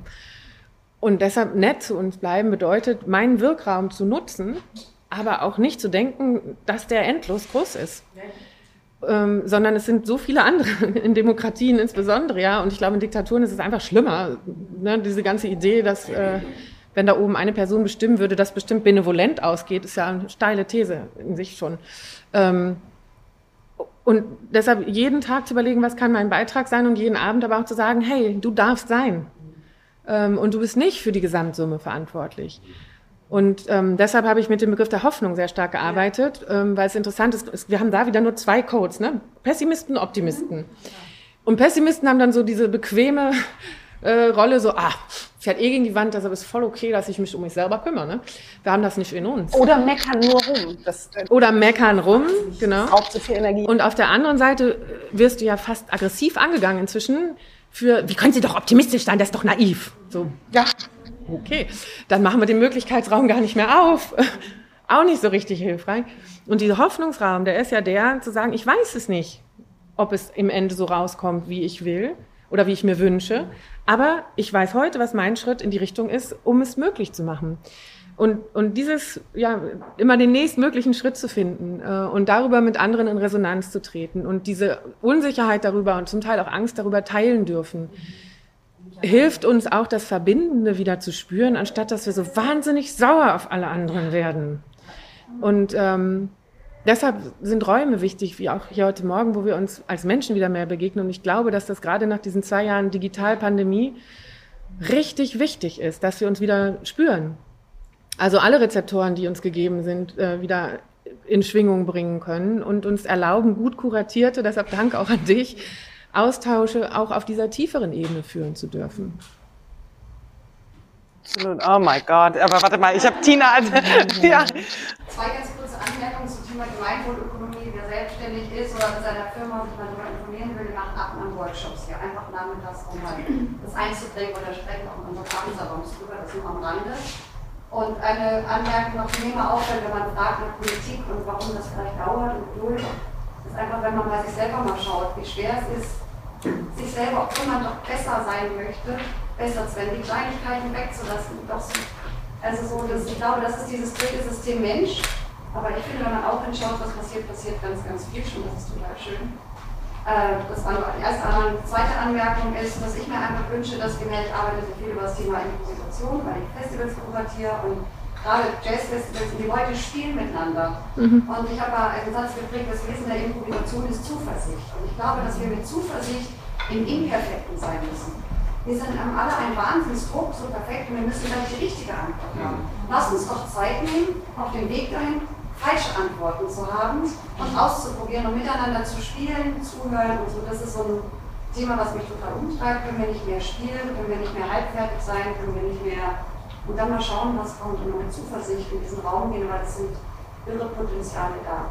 Meine Frage an dich ist nochmal, was du vorhin gesagt hast mit diesem, ja, dann, dann steht man da und dann wird man zwar eingeladen, aber am Ende wollen dann bestimmte Führungskräfte vielleicht doch nicht das ändern, was sie eigentlich verändern sollten. Und ich frage mich, ob in dieser ganzen Diskussion, dieses großen Wandels, den wir in den großen Unternehmen schaffen müssen, wie sehr steht uns die ganze große Gender-Debatte da im Weg? Also ich habe das Gefühl, wir haben eine riesen gleichzeitig ist es toll und wichtig, dass auch die Frauen nach vorne kommen, aber dieses Bashing der alten weißen Männer müssen wir nicht auch wieder viel mehr moderieren und auch fragen, was sind eure Ängste, eure Machtverlustängste mhm. und können dieses, wir haben so viel über Empathie gesprochen, können wir nicht auch für die Empathie haben und sagen, ihr habt das einfach immer so gemacht, weil wie können wir jetzt mit mhm. euch zusammen das verändern? Und ich habe das Gefühl, wir machen einfach so klasse Leben gerade auch mhm. und verlieren dabei wahnsinnig Zeit. Und Energie. Du das, weil du mit diesen Leuten auch kannst, ähm, steht uns das im Weg oder ist es eigentlich gut, dass wir das parallel auf diesem Level so pushen? Nee, ich, also ist, eigentlich ist ja diese Bezeichnung alter weißer Mann auch ein Versuch, ein Label zu finden, mit dem ich auch eine Stanze mache, so, ne? Ähm, und es sind ja alle auch ein Stück weit gefangen in den Strukturen. Deshalb wird es individuell immer unterschiedlich sein. Also wie viel versuche ich beizutragen an der Veränderung dieser Strukturen oder genieße ich die und nutze die, um alles, was kommen will, runterzudrücken. Das gibt's ja beides, ne? Und das haben auch manche Frauen ja ziemlich super drauf. Oh. Ähm, und von daher finde ich dieses Mann-Frau-Kodieren überhaupt gar nicht hilfreich. Sondern äh, ich finde eher diese, wie können wir feminine oder im Buch habe ich Jan Eislers Arbeit benutzt, mit partnerschaftliche ähm, Kultur und Strukturen wieder stärken. Raus aus diesen Dominanzstrukturen, in denen diese Angst dann so stark wird. Uh, wenn ich mich nicht nach oben kämpfe, dann bin ich nur noch auf der Ebene, die empfängt. so, ne? Und äh, wenn ich oben bin, muss ich alles tun, dass niemand anders hochkommt. Und wer das verkörpert, ist ja im Prinzip egal. Das ist was ganz äh, stark kulturelles. Und natürlich können wir das mit dem Begriff des Patriarchats, ohne dass man sagt, das kann nur Mann, Frau entweder oder in sich tragen, als eine sehr extraktive Form des Umgangs äh, beschreiben. Aber ich würde niemals sagen, dass das eine bestimmte geschlechtliche Form mit sich bringt oder einen bestimmten Körper braucht, um in die Welt getragen zu werden. Und ich glaube, den Punkt, den du machst, der ist unheimlich wichtig. Ich habe das versucht, ähm, über, durch transformative Innovationsforschung, die sagt, wir brauchen beides, wir brauchen Palliativschwester und Hebamme in diesen Übergangsprozessen. Ne? Also deshalb wie das Neue rausholen, aber auch das andere gehen lassen. Und ähm, ich sage das ganz oft in Vorträgen, hört doch auf mit diesem Abwehrkampf-Rhetoriken, weil es ist Größe. Wenn ich frühzeitig etwas gehen lasse, bevor ich müsste, bevor die Krise mich zwingt, und damit etwas Neuem schneller ins Entstehen helfe.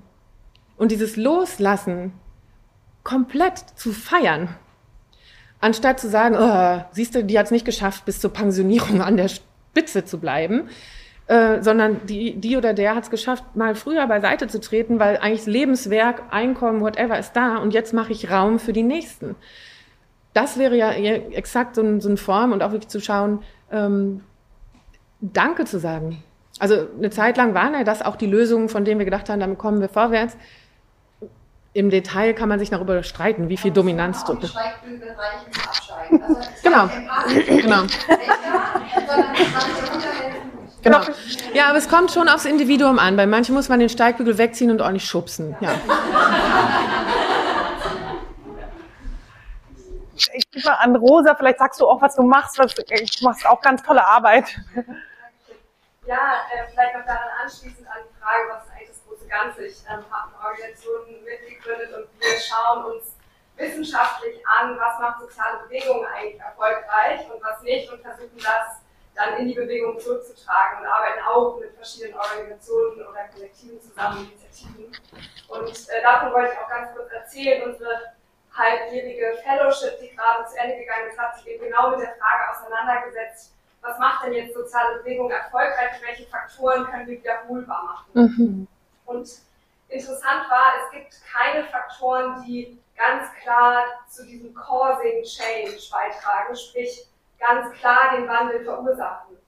Und, sondern es gibt aber Faktoren und die können wir auch wiederholbar machen, die können wir zurück in die Bewegungen tragen, die contributen, also die beitragen, wie du auch gesagt hast. Ähm, und ich finde, dieses, das für mich ist das ein wichtiges Mindset, was daraus auch entstanden ist, zu sagen, das, was ich mache mit meiner Initiative oder mit meinem Wirken, kann dazu beitragen, kann contributen zum Change, aber es muss es nicht ähm, verursachen, es muss nicht das Causing, was ich suche. Und diese alleinwirksame, das große Ganze, mhm. alle müssen auf ein Ziel steuern. Und ähm, genau, das fand ich irgendwie für mich wahnsinnig wertvoll zu merken, okay, ich habe meinen Einflussbereich und den nutze ich bestmöglich. Tanzbereich. Genau. Und das ist zum Beispiel auch eine weitere Erkenntnis, die wir daraus gewonnen haben, ist, dass die Nutzung von individuellen Stärken wahnsinnig äh, wertvoll ist für den Erfolg von Bewegungen. Mhm. Sprich, dass innerhalb auch verschiedener Allianzen immer geguckt wird, wozu habe ich eigentlich Zugang, wozu haben wir Zugang und können den bestmöglich nutzen. Und das sind, Juristen haben andere Zugänge als Leute in den Medien, als Leute in der Medizin etc und dann nicht zu gucken, wir müssen alle an einem gemeinsamen Ding arbeiten, sondern genau in diesen verschiedenen Bereichen, wo wir unsere Expertisen haben, wirken. Und damit können wir dann am meisten wirken. Ich würde gerne auch ähm, ja, so den zweiten Forschungsbereich dazu eine Frage hier stellen, den wir gerade laufen haben. Und zwar untersuchen wir jetzt gerade ganz konkrete Wirkungshebel für die deutsche Klimabewegung. Und du besprichst in deinen Veröffentlichungen ja viel transformative politische Maßnahmen, die vor allem Weichenstellungen sein können ähm, für eben langfristige Emissionsreduktion und Veränderung. Und ähm, ich frage mich, was quasi jetzt gerade ganz konkrete, also schon, schon kurzfristige äh, Emissionsreduktion was für Maßnahmen in kurzfristige Emissionsreduktion herbeiführen können, die trotzdem auch langfristig zu diesem Wandel führen. Denn ich glaube, das ist etwas, was, wonach gerade viele Initiativen, Bewegungen irgendwie suchen. Und ähm, ja, wir haben da verschiedene Matrixen schon aufgestellt und äh, wir suchen jetzt gerade, aber deine Perspektive ist auch. Ja? Hm. Ähm, also im Prinzip seid ihr, wenn ihr die Studien angeguckt habt, da mindestens so gut informiert wie ich auch. Was ich glaube, im Moment wichtig zu halten ist, ist ja, dass wir in der aktuellen Situation mit gestiegenen Preisen für fossile Brennstoffe eigentlich das, was wir an Lenkungswirkung immer gesagt haben, wir bräuchten im Markt, freigesetzt haben. Und was macht die Politik? Mehrwertsteuer auf Gas senken, Tankrabatte machen. Also eine bestimmte Form von Gewohnheit und Anspruch an Versorgungshöhe festschreiben. Anstatt zu sagen, wie können wir dann mit gezielten Unterstützungsmaßnahmen bei denen, die es jetzt sehr hart treffen wird und die natürlich noch in der Umstellungsphase sind, dann die nachhaltigeren Dinge, sprich neue Wärmepumpen etc., also bis das in den Häusern da ist, wird es für die toll, aber wirklich nur bei denen unterstützen, wo man weiß, es geht nicht anders. Anstatt dass alle jetzt da rausgehauen werden, ja, bloß deine Konsumniveaus nicht reduzieren. Und wir sehen genau, was passiert. Die unteren Einkommen schränken sich ein und den oberen ist es total wurscht. Und genau deshalb äh, steigt der Zündstoff äh, in unserer Republik ja auch gerade so wahnsinnig an, weil wir keine differenzierten, ausreichend differenzierten Maßnahmen haben. Und äh, gleichzeitig baut unsere Automobilindustrie halt weiter die dicken Schlitten und dann brauchen die zwölf Liter und dann schreien wir in Zukunft, oh, wenn man sich nicht mehr zwölf Liter Autos leisten kann, das die Versorgungssicherheit ja gefährdet. Ne? Und diese Aufwärtsspirale von wie viel Versorgungsanspruch haben wir eigentlich, hinter dem wir nicht mehr zurückfallen dürfen, den zu thematisieren und sagen, unter welchen Bedingungen fühle ich mich sicher versorgt, das kann ich ganz real rückkoppeln. Und es muss nicht mit einem Anspruchsniveau gekoppelt sein, von dem wir jetzt schon sagen, dass diese Kisten in der Zukunft gar nicht mehr fahren dürfen. Und trotzdem werden sie noch produziert. Und da wirklich ganz klar reinzugehen und zu sagen, das ist der Auftrag, weil du die, die Industrie meinst, aber auch die Politik, sowas darf nicht mehr gefördert werden. Und da müssen Standards jetzt reingezogen werden. Und das ist nicht Verbot, sondern es ist ein Top-Runner-Prinzip. So heißt das in Japan. Dass du die effizienteste Möglichkeit nach vorne trägst und die ineffizientesten irgendwann auch aus dem Regal verbannst. Und das ist eine richtig ineffiziente Form, individuelle Mobilität anzubieten. 2,5 Tonnen, um 70 Kilo durch die Gegend zu fahren. Und dann bläst du wahnsinnig viel in, in die Umwelt. Also sprich, die Nebenkosten für die anderen sind gigantisch, selbst wenn du dich da groß und sicher drin fühlst. Und das immer wieder zu thematisieren und ganz klar zu machen, wir wollen uns das Thema volkswirtschaftlich nicht leisten, dass wir das alles mittragen sollen. Und dann haben wir nämlich auch anders Geld freigesetzt, weil wir nicht so viel für die Schadens Begrenzung oder Wiederaufhebung zahlen müssen, aus der öffentlichen Hand ganz andere Investitionen tätigen zu können. Aber du musst einmal komplett das Narrativ drehen und das ist so anstrengend. Und äh, auch, ne, merkst ja auch, ich brauche ein bisschen für diese Antwort, weil man erstmal so abpacken muss, was wir typischerweise im Kopf haben. Und deshalb ist, ist das Kommunizieren und wenn ihr da gute Slogans findet oder Visuals vielleicht sogar, ne, wo man mal flippt, wie wir eigentlich auf die Welt gucken, was da alles rausfällt und äh, was wir normal nennen und was da alles drumherum hängt. Ich glaube, diese, diese Form von, wie verhandeln wir das, was da ist, wieso wollen wir das eigentlich erhalten und auf Teufel komm raus verteidigen, das geht doch viel besser und warum fängen aber heute die Weichenstellungen an? Sehr stark. Ich habe eine äh, äh kurz eine Runde, weil ich schaue auf die Uhr. Ich bin ganz 9.30 Uhr kommt ein Taxi. Aber 10.05 Uhr fährt der Zug. Also alles. Vom Dammtor? Vom Dammtor fährt Hauptbahnhof. Aber ich weiß nicht, wann der Dammtor fährt. Sonst würde ich checken, ob er fährt. Ja, so. nach Berlin. Ja, fährt ja. Dammtor. Ich check das kurz. Ja, das fünf Minuten. Das stimmt. Okay, cool. Nein, ich würde noch voll gerne nämlich mehr hören. Vielleicht können wir noch, ja. Ja, auf jeden Fall. Ich finde es super spannend anzugucken, wo Macht verteilt ist im System. Weil das eine mhm. natürlich ist, wie wir wirken, für uns individuell, ehrlich gesagt, das zum Beispiel auch häufig. Das eine, was ich individuell tun kann, das aber, hast du ja auch gerade gesagt, so überzubewerten und so viel Last auf einzelne mhm. Schultern zu packen. Und da kommt Genderfragen dann auch ins Spiel, nämlich, weil wo liegt die Macht? Auch systemisch verteilt. Und ich finde es dann, wo ich merke, dass ich manchmal Hoffnung, und das ist was Neues bei mir, das, und da gibt deine Arbeit mir Hoffnung tatsächlich, ähm, wo ich meine Hoffnung so sehr, dass wenn ich mir dann angucke, dass die Macht nicht bei einzelnen Menschen liegt, weil die Menschen mir Hoffnung geben, sondern bei so menschenfeindlichen Systemen. Mhm. Und ganz krass ist es im globalen Finanzsystem, weil. Anarchie, und dann sind wir nicht nur politisch in Deutschland, Europa, wo ja noch so ein bisschen ja. ne, viel Schmerz was Tolles irgendwie hervorgebracht hat, sondern auch in China, wo viel Schmerz was anderes hervorgebracht hat. Und dann ist alles miteinander vernetzt und basiert auf diesen unmenschlichen, kalten Narrativen. Und dann ist da nicht der einzelne Investor oder die Investorin, sondern dann bin ich da im Zweifelsfall über irgendwelche Finanzprodukte invested und da wird dann gar nicht, da sitzen ja keine Menschen, sondern, und das ist ja das, was in Konzernen auch erlebt wird, dann geht es um Quartalsziele und dann ist das irgendwie so viel mächtiger als das, was ich für mich als Mensch mit anderen Menschen bewirken kann. Und das finde ich, und es ist im, im, Gesundheitswesen ja schon so in Deutschland, mhm. wenn wir gucken. Dann geht es um Planbarkeit und Kontrolle und darum, dass Ziele gesetzt werden. Und dann lohnt sich nicht, irgendwie pädiatrische Stationen zu betreiben, weil man so viel Kapazität vorhalten muss und Kinder sich so viel schlecht planen lassen. So. Und dann gibt es eben keine Notaufnahme in der Nachbarschaft für kleine Kinder. So. 58 und, das, äh, genau. und da frage ich mich, also was machst du, um da so einen Griff ranzubekommen und sich auch in Diskussionen mit anderen, die so tief in diesen kalten Narrativen verankert sind, davon nicht so überwältigen zu lassen, sondern da so dran zu kommen. Weil, und da so einen Griff zu finden und das auseinander zu sezieren.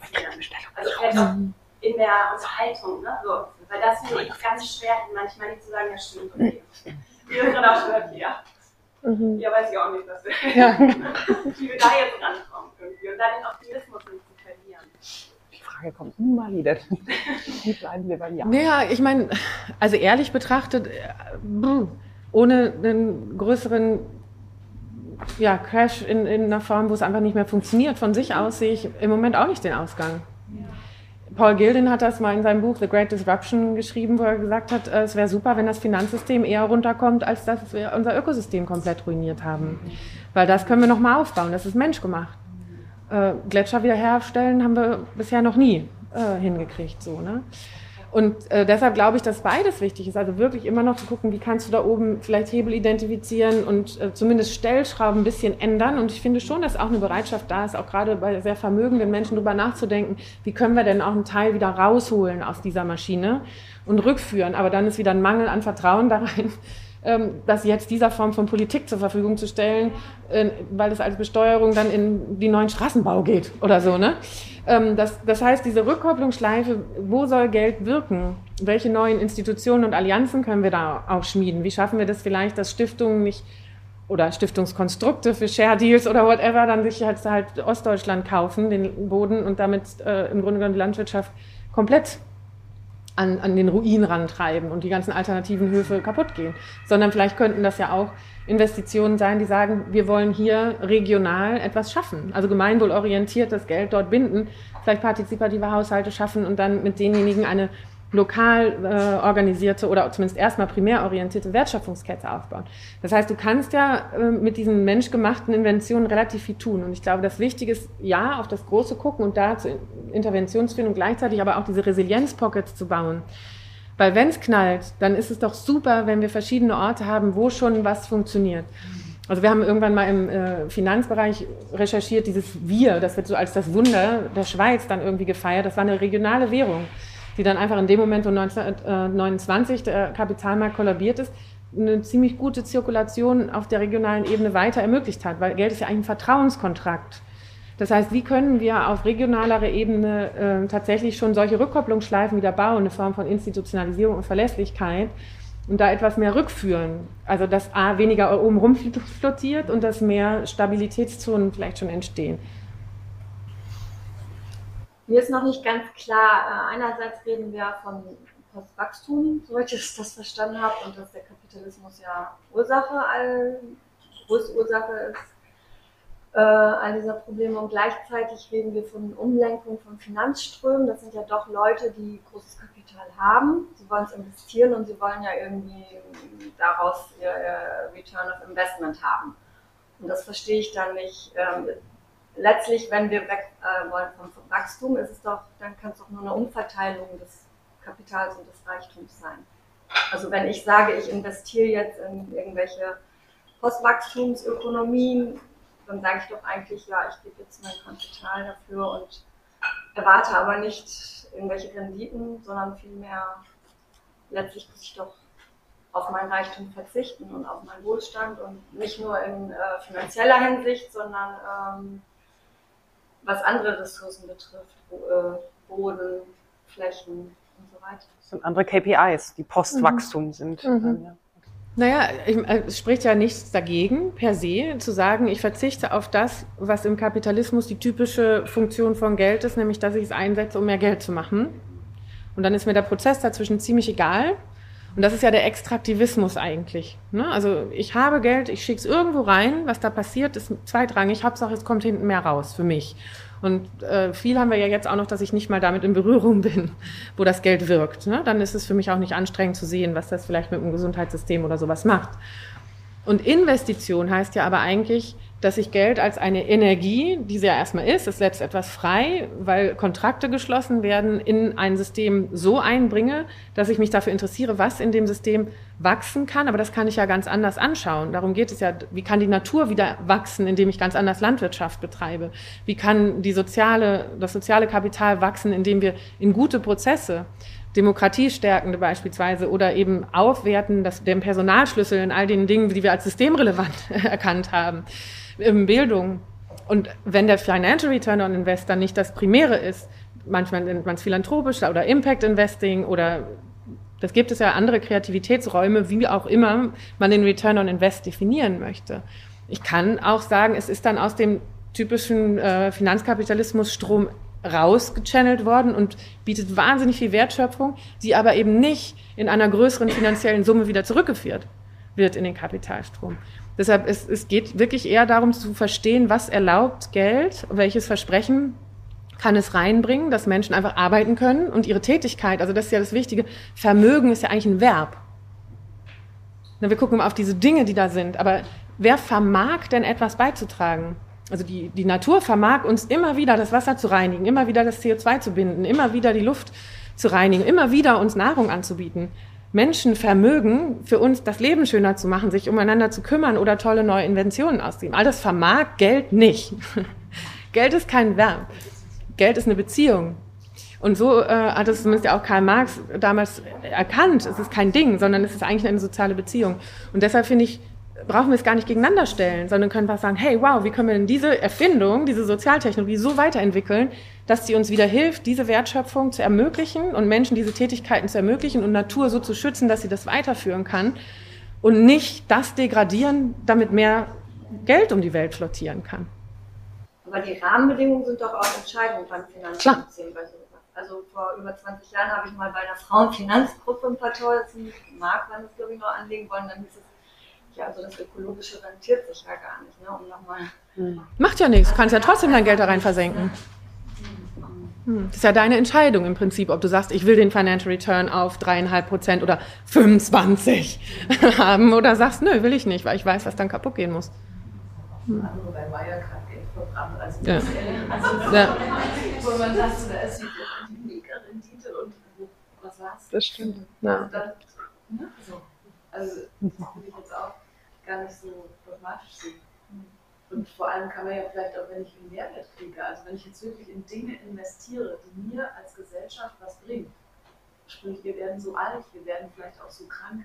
Wenn ich jetzt in Dinge investiere, die Zukunft oder die mich dann noch betreffen, weil mich dann noch jemand pflegt, wenn ich krank und alt bin, dann ist es ja vielleicht auch was wert. Ja, ich würde mir wünschen, dass die Finanzberater auch so sprechen. Aber ich kann ja auch mit einem großen Bankkonto ganz alleine von mich hinsterben. Was habe ich denn? Hm.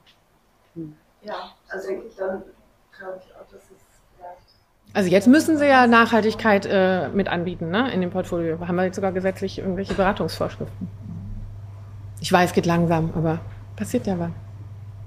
Ich reiche mal an Birgit. Ja, ich finde, jetzt haben wir irgendwie die letzten drei Fragen hat so ein bisschen so eine negative Wettbewerbsstimmung gegeben. Ähm, ich bin, habe vor zwölf Jahren im Bereich so Entrepreneurship angefangen nach der Uni damals musste ich allen erklären, was das ist und dass man mit Unternehmen auch was Gutes tun kann. Und in meinem CV war irgendwie so ein langer Passus weil jeder hinterher sagte, man versteht absolut nicht, was das soll. Wir haben fast keine Entrepreneurs gefunden in Deutschland. Wir haben in Europa geschaut, wer macht denn sowas. wenn ich mir angucke, wo wir heute stehen, dann haben wir wahnsinnig viel Fortschritte erreicht. Es ist, es ist mittlerweile gang und gäbe, dass sich jedes Unternehmen Gedanken macht über seinen Einfluss, auch über seinen ökonomischen Einfluss. Und insofern glaube ich, ist total wichtig, dass wir auch unsere Erfolge feiern. Mhm. Und das wäre meine Frage an dich. Ich bin auch so jemand, der keinen Fünfjahresplan hat und dann auch im Rückblick sagen kann, ha, super, hast du ja geschafft, was du wolltest. Wie machst du das, dass du dich hinsetzt und sagst, auf dieses große Ziel, ich habe doch schon einen Fortschritt gemacht. Ne? Und wie kann man sich da auch selber motivieren und so sagen, ich, ich habe einen Beitrag geleistet?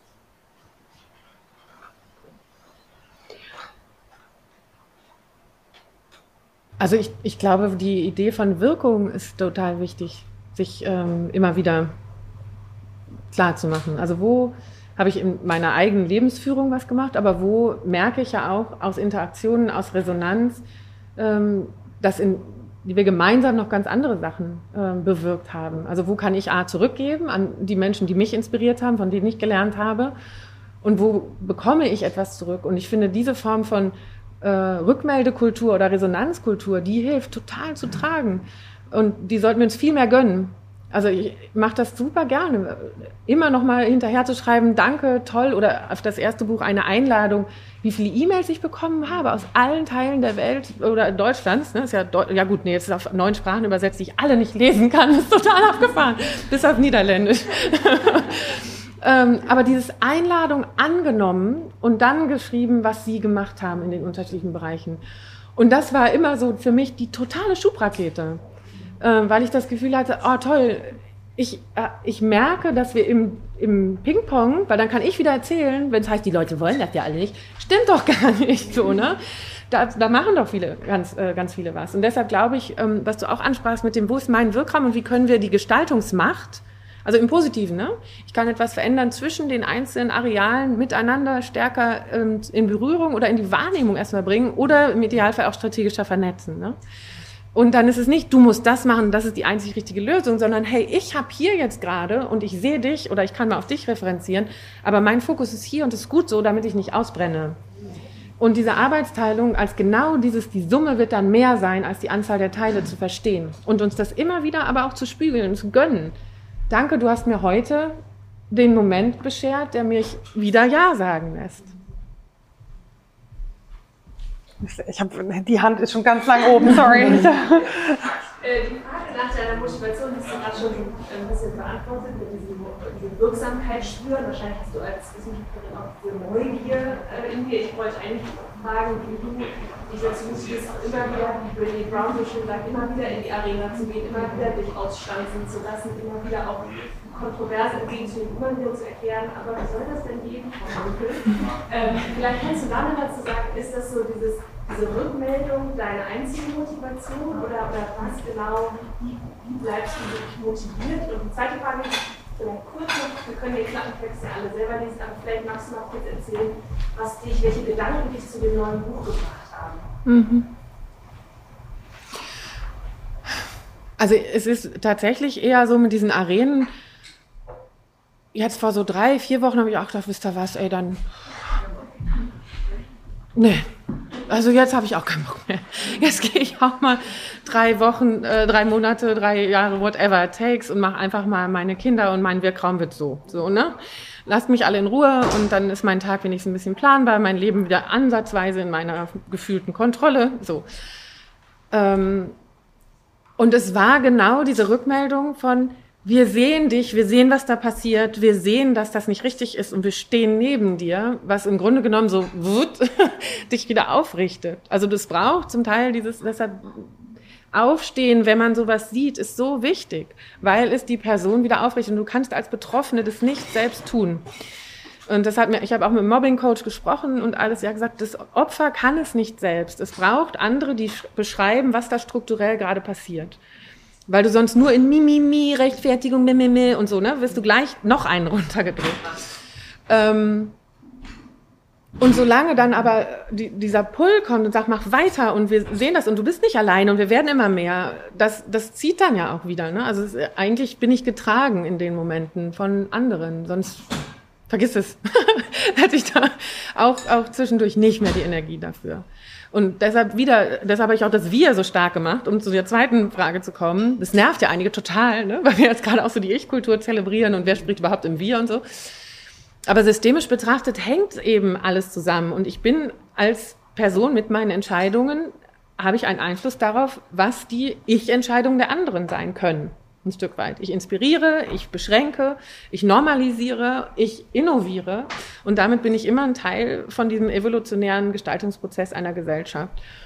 Und natürlich muss ich mich nicht für alles verantwortlich halten und natürlich haben wir Untergruppen, mit denen wir uns enger verbunden fühlen, aber dieses so zu tun, als könnte man die rausnehmen und sich für den Rest gar nicht verantwortlich fühlen sollen, das ist halt eine Geschichte, die uns sehr stark momentan legitimieren lässt, so ignorant eigentlich mit den Konsequenzen unseres Handels umzugehen und das auch noch als moralisierend denjenigen entgegenzuschleudern, die sagen, guck doch bitte einfach mal ehrlich hin. Ich will da auch nicht sofort Schuld zu schreiben. Ich wünsche mir nur einfach, dass wir uns trauen, da einmal ehrlich hinzugucken und gemeinsam suchen, wie kann es denn vielleicht anders gehen. Und wenn du sagst, will gar nicht anders, ist auch okay. Ist in Ordnung, ist deine freie Entscheidung. Dann sollte es aber Konsequenzen haben und nicht mit einem irren Narrativ irgendwie sich rausgeredet werden. So muss sich ja keiner in irgendeiner Form verhalten. Aber lasst uns hingucken, was, wie es zusammenhängt.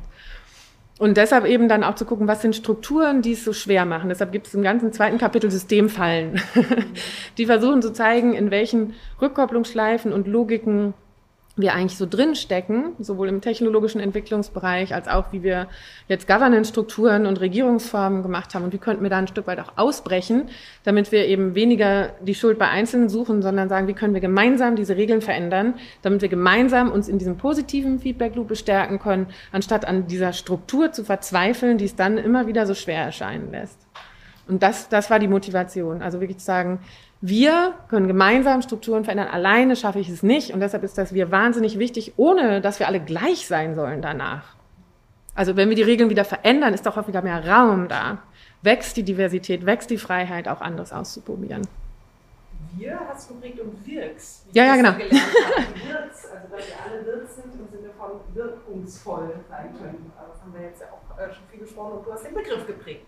Nee, nee, ich habe den geerbt von Okay. Hans-Peter Dürr. Ach ja, Dürr. Okay. Ja, genau. Stimmt. Äh, der auch World Future Counselor gewesen ist und für mich ein ganz wahnsinnig inspirierender Lehrer, weil der mir als Quantenphysiker erklärt hat, wie bescheuert das ist, dass wir die Welt so als dinghaft wahrnehmen, dass das ja gar nicht stimmt, sondern dass es alles Beziehungsgeflechte sind und viel Energie hin und her äh, transportiert wird.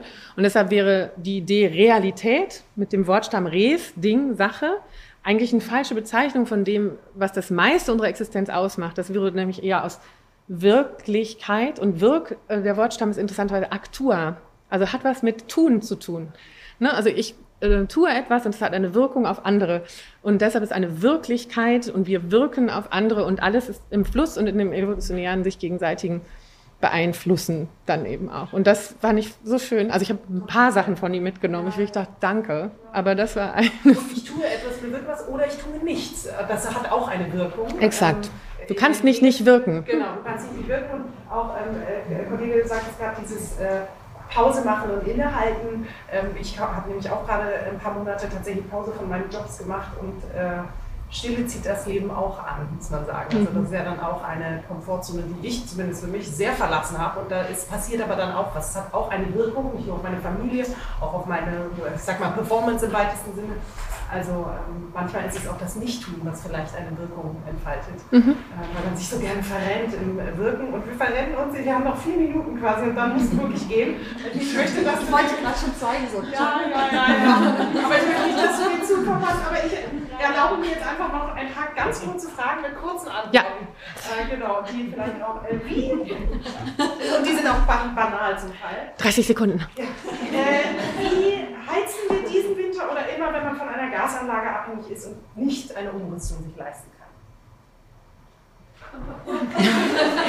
Kurze Antwort. Also ich bin da nicht so ein super, äh, bei uns, nein, bei uns kommen immer alle rein und dann sagen, seid ihr- seid ihr Dinos oder was? Also wir haben einfach Pullis an, wir haben Strümpfe an und es war für uns nie so schlimm, vielleicht weil meine Kinder äh, halb Britinnen sind und da steht man ja immer mit Hotpants im Winter beim Club an. Ich weiß nicht, ob es deshalb nicht so schlimm war bei uns, das 19 Grad, die Durchschnittstemperatur. Und es war meistens ein Raum warm und nicht das Badezimmer inklusive Klobrille geheizt. Also. Äh, Vollkostenrechnung bei der Bahn, was CO2-Ausstoß angeht, ist quasi fast schlimmer als äh, äh, beim Flieger. Und ich frage mich, ganz zu schweigen von Auf den Personenkilometer aber nicht. genutzten auch, äh, aber mit den, wenn man die Gleise und die Bahnhöfe, die gebaut werden und so mit einrechnet, so richtig Vollkosten. Aber also meine Frage ist, Oh, die musst du mir schicken, die Studie, weil ich kenne nur die anderen. Okay, okay. schicke ich dir sehr gerne, Tadej. Ähm, was, ist, was machen wir mit, äh, meine Familie ist auf der ganzen Welt verteilt. Und ich habe langsam Hm. den Eindruck, oha, muss ich meinen Radius auf Familie und Freunde innerhalb von Fuß- und Radweite verkleinern und damit alle anderen Beziehungen verkümmern lassen? Oh, also wäre ich konsequent, muss ich das machen. Und schon gar nicht die, die ich mit dem Flugzeug erreichen kann. Nee, mit 17 Stunden Zugfahrt, das kriege ich noch hin, aber dann, ja. Ja, aber das musst du beantworten, kann ich doch nicht sagen. Ja, aber ich weiß, dass da viele mitringen. Also das Ja, ich auch. Ja, du- ja, genau. Also ich sage wahnsinnig viele, ne? Thema Status und so. Also Vorträge im Ausland gibt es von mir gerade wenig. Also alles, was mit Macht, Nachtzug geht oder mal, wo ich dann so Sachen hintereinander slotten kann. Aber klar, die Entscheidungen kenne ich alle. Hm. Konsequenter Verzicht auf Zitronen, Bananen, Avocados und Co. Zitronen finde ich schwer. Ich auch. Die kommen auch mal her. Ja, aber in Südeuropa haben wir doch ein paar. Ähm, Sevilla im Februar. Die Orangenbäume riechen super. Mm.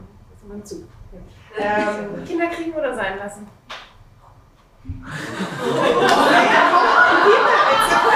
Es ist eine Frage der Sustainability. Nein, also die Fragen, nein, die Fragen muss jede Person für sich selbst beantworten. Also ich finde weder die Idee, dass wir die Spezies jetzt plötzlich ausschalten, besonders überzeugend. Ähm, noch geht es ja darum zu sagen, ein Kind ist ein Problem, zwei, es kommt ja darauf an, was machen die Kinder auch auf dieser Welt, wofür setzen sie sich ein, ähm, was total schwachsinnig ist, was mich wahnsinnig ärgert in dieser Debatte ist, wenn gerne ältere tatsächlich weiße Männer mir sagen, die Afrikaner in das Bevölkerungswachstum in den anderen Teilen der Welt ist doch das eigentliche Problem. Und ich denke, ja, der Ressourcenabdruck pro Kopf ist halt ein sehr anderer. Und wir können ja bei der Frage, warum so viele Menschen gleichzeitig auf dem Planeten sind, durchaus auch mal die Frage in den Raum stellen, warum wir eigentlich Lebenszeit aufs maximal maschinell Mögliche ausweiten. Also wenn man sich anguckt, wo die Kosten und die Ressourcenintensität sehr hoch geht, mindestens mit den Personen in Austausch gehen. Was ist für dich der Wunsch? Wie möchtest du den Übergang gestalten? Es fehlte mir wahnsinnig in der Corona-Krise. Ich kenne das umgekehrt eben auch. Wann lasse ich das maschinell Mögliche und mache das menschlich Mögliche? Selbst wenn es ein paar Monate weniger oder auch mal zwei Jahre dann weniger sind. Und ich finde, das ist ganz schwer überhaupt zu thematisieren. Ich merke, mehr und mehr Ärzte versuchen das vorsichtig. Es ist ganz vorsichtig, weil das eine unheimlich ethisch aufgeladene Frage ist. Ähm, aber ich finde es wichtig, wenn wir versuchen, Diagnosen zu machen und kleine Kausalitätsketten aufzumachen, dann wirklich das ganze Bild aufzuspannen und vor allem wieder zu sagen, worum geht es eigentlich? Was ist das Lebensbejahende und wie möchte ich auch aus diesem bejahenden Leben mich verabschieden? Und vielleicht traue ich mich es auch nur deshalb zu sagen, weil ich eine so eine Verabschiedung ganz intensiv begleitet habe, die viel zu früh war. Ähm, wo wir das sonst noch besprechen können, sicherlich nicht in den Medien, dann kriege ich gleich wieder die nächste Schelle. Ähm, aber ich glaube, dass die, diese Frage, wer wollen wir sein, ganz, ganz wichtig ist. Ein wunderbares Schlusswort. Erstmal vielen, vielen, vielen Dank.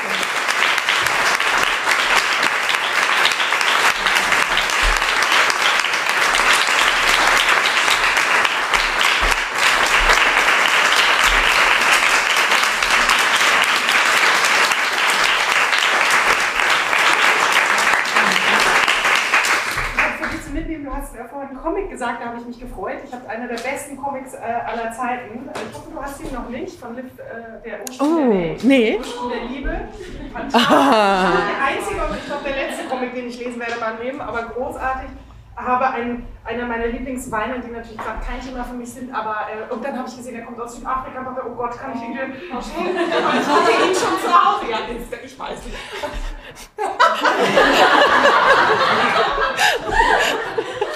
Und erste Haarseife, Stückseife. Ich habe alle durchprobiert. Das ist die beste. Die Echt? Ich habe dann immer. Stroh. Nein, bei Okay. dir nicht versprochen. Oh, super. Also, vielen Dank, dass Danke, du gekommen bist, dir die Zeit genommen Danke hast. schön.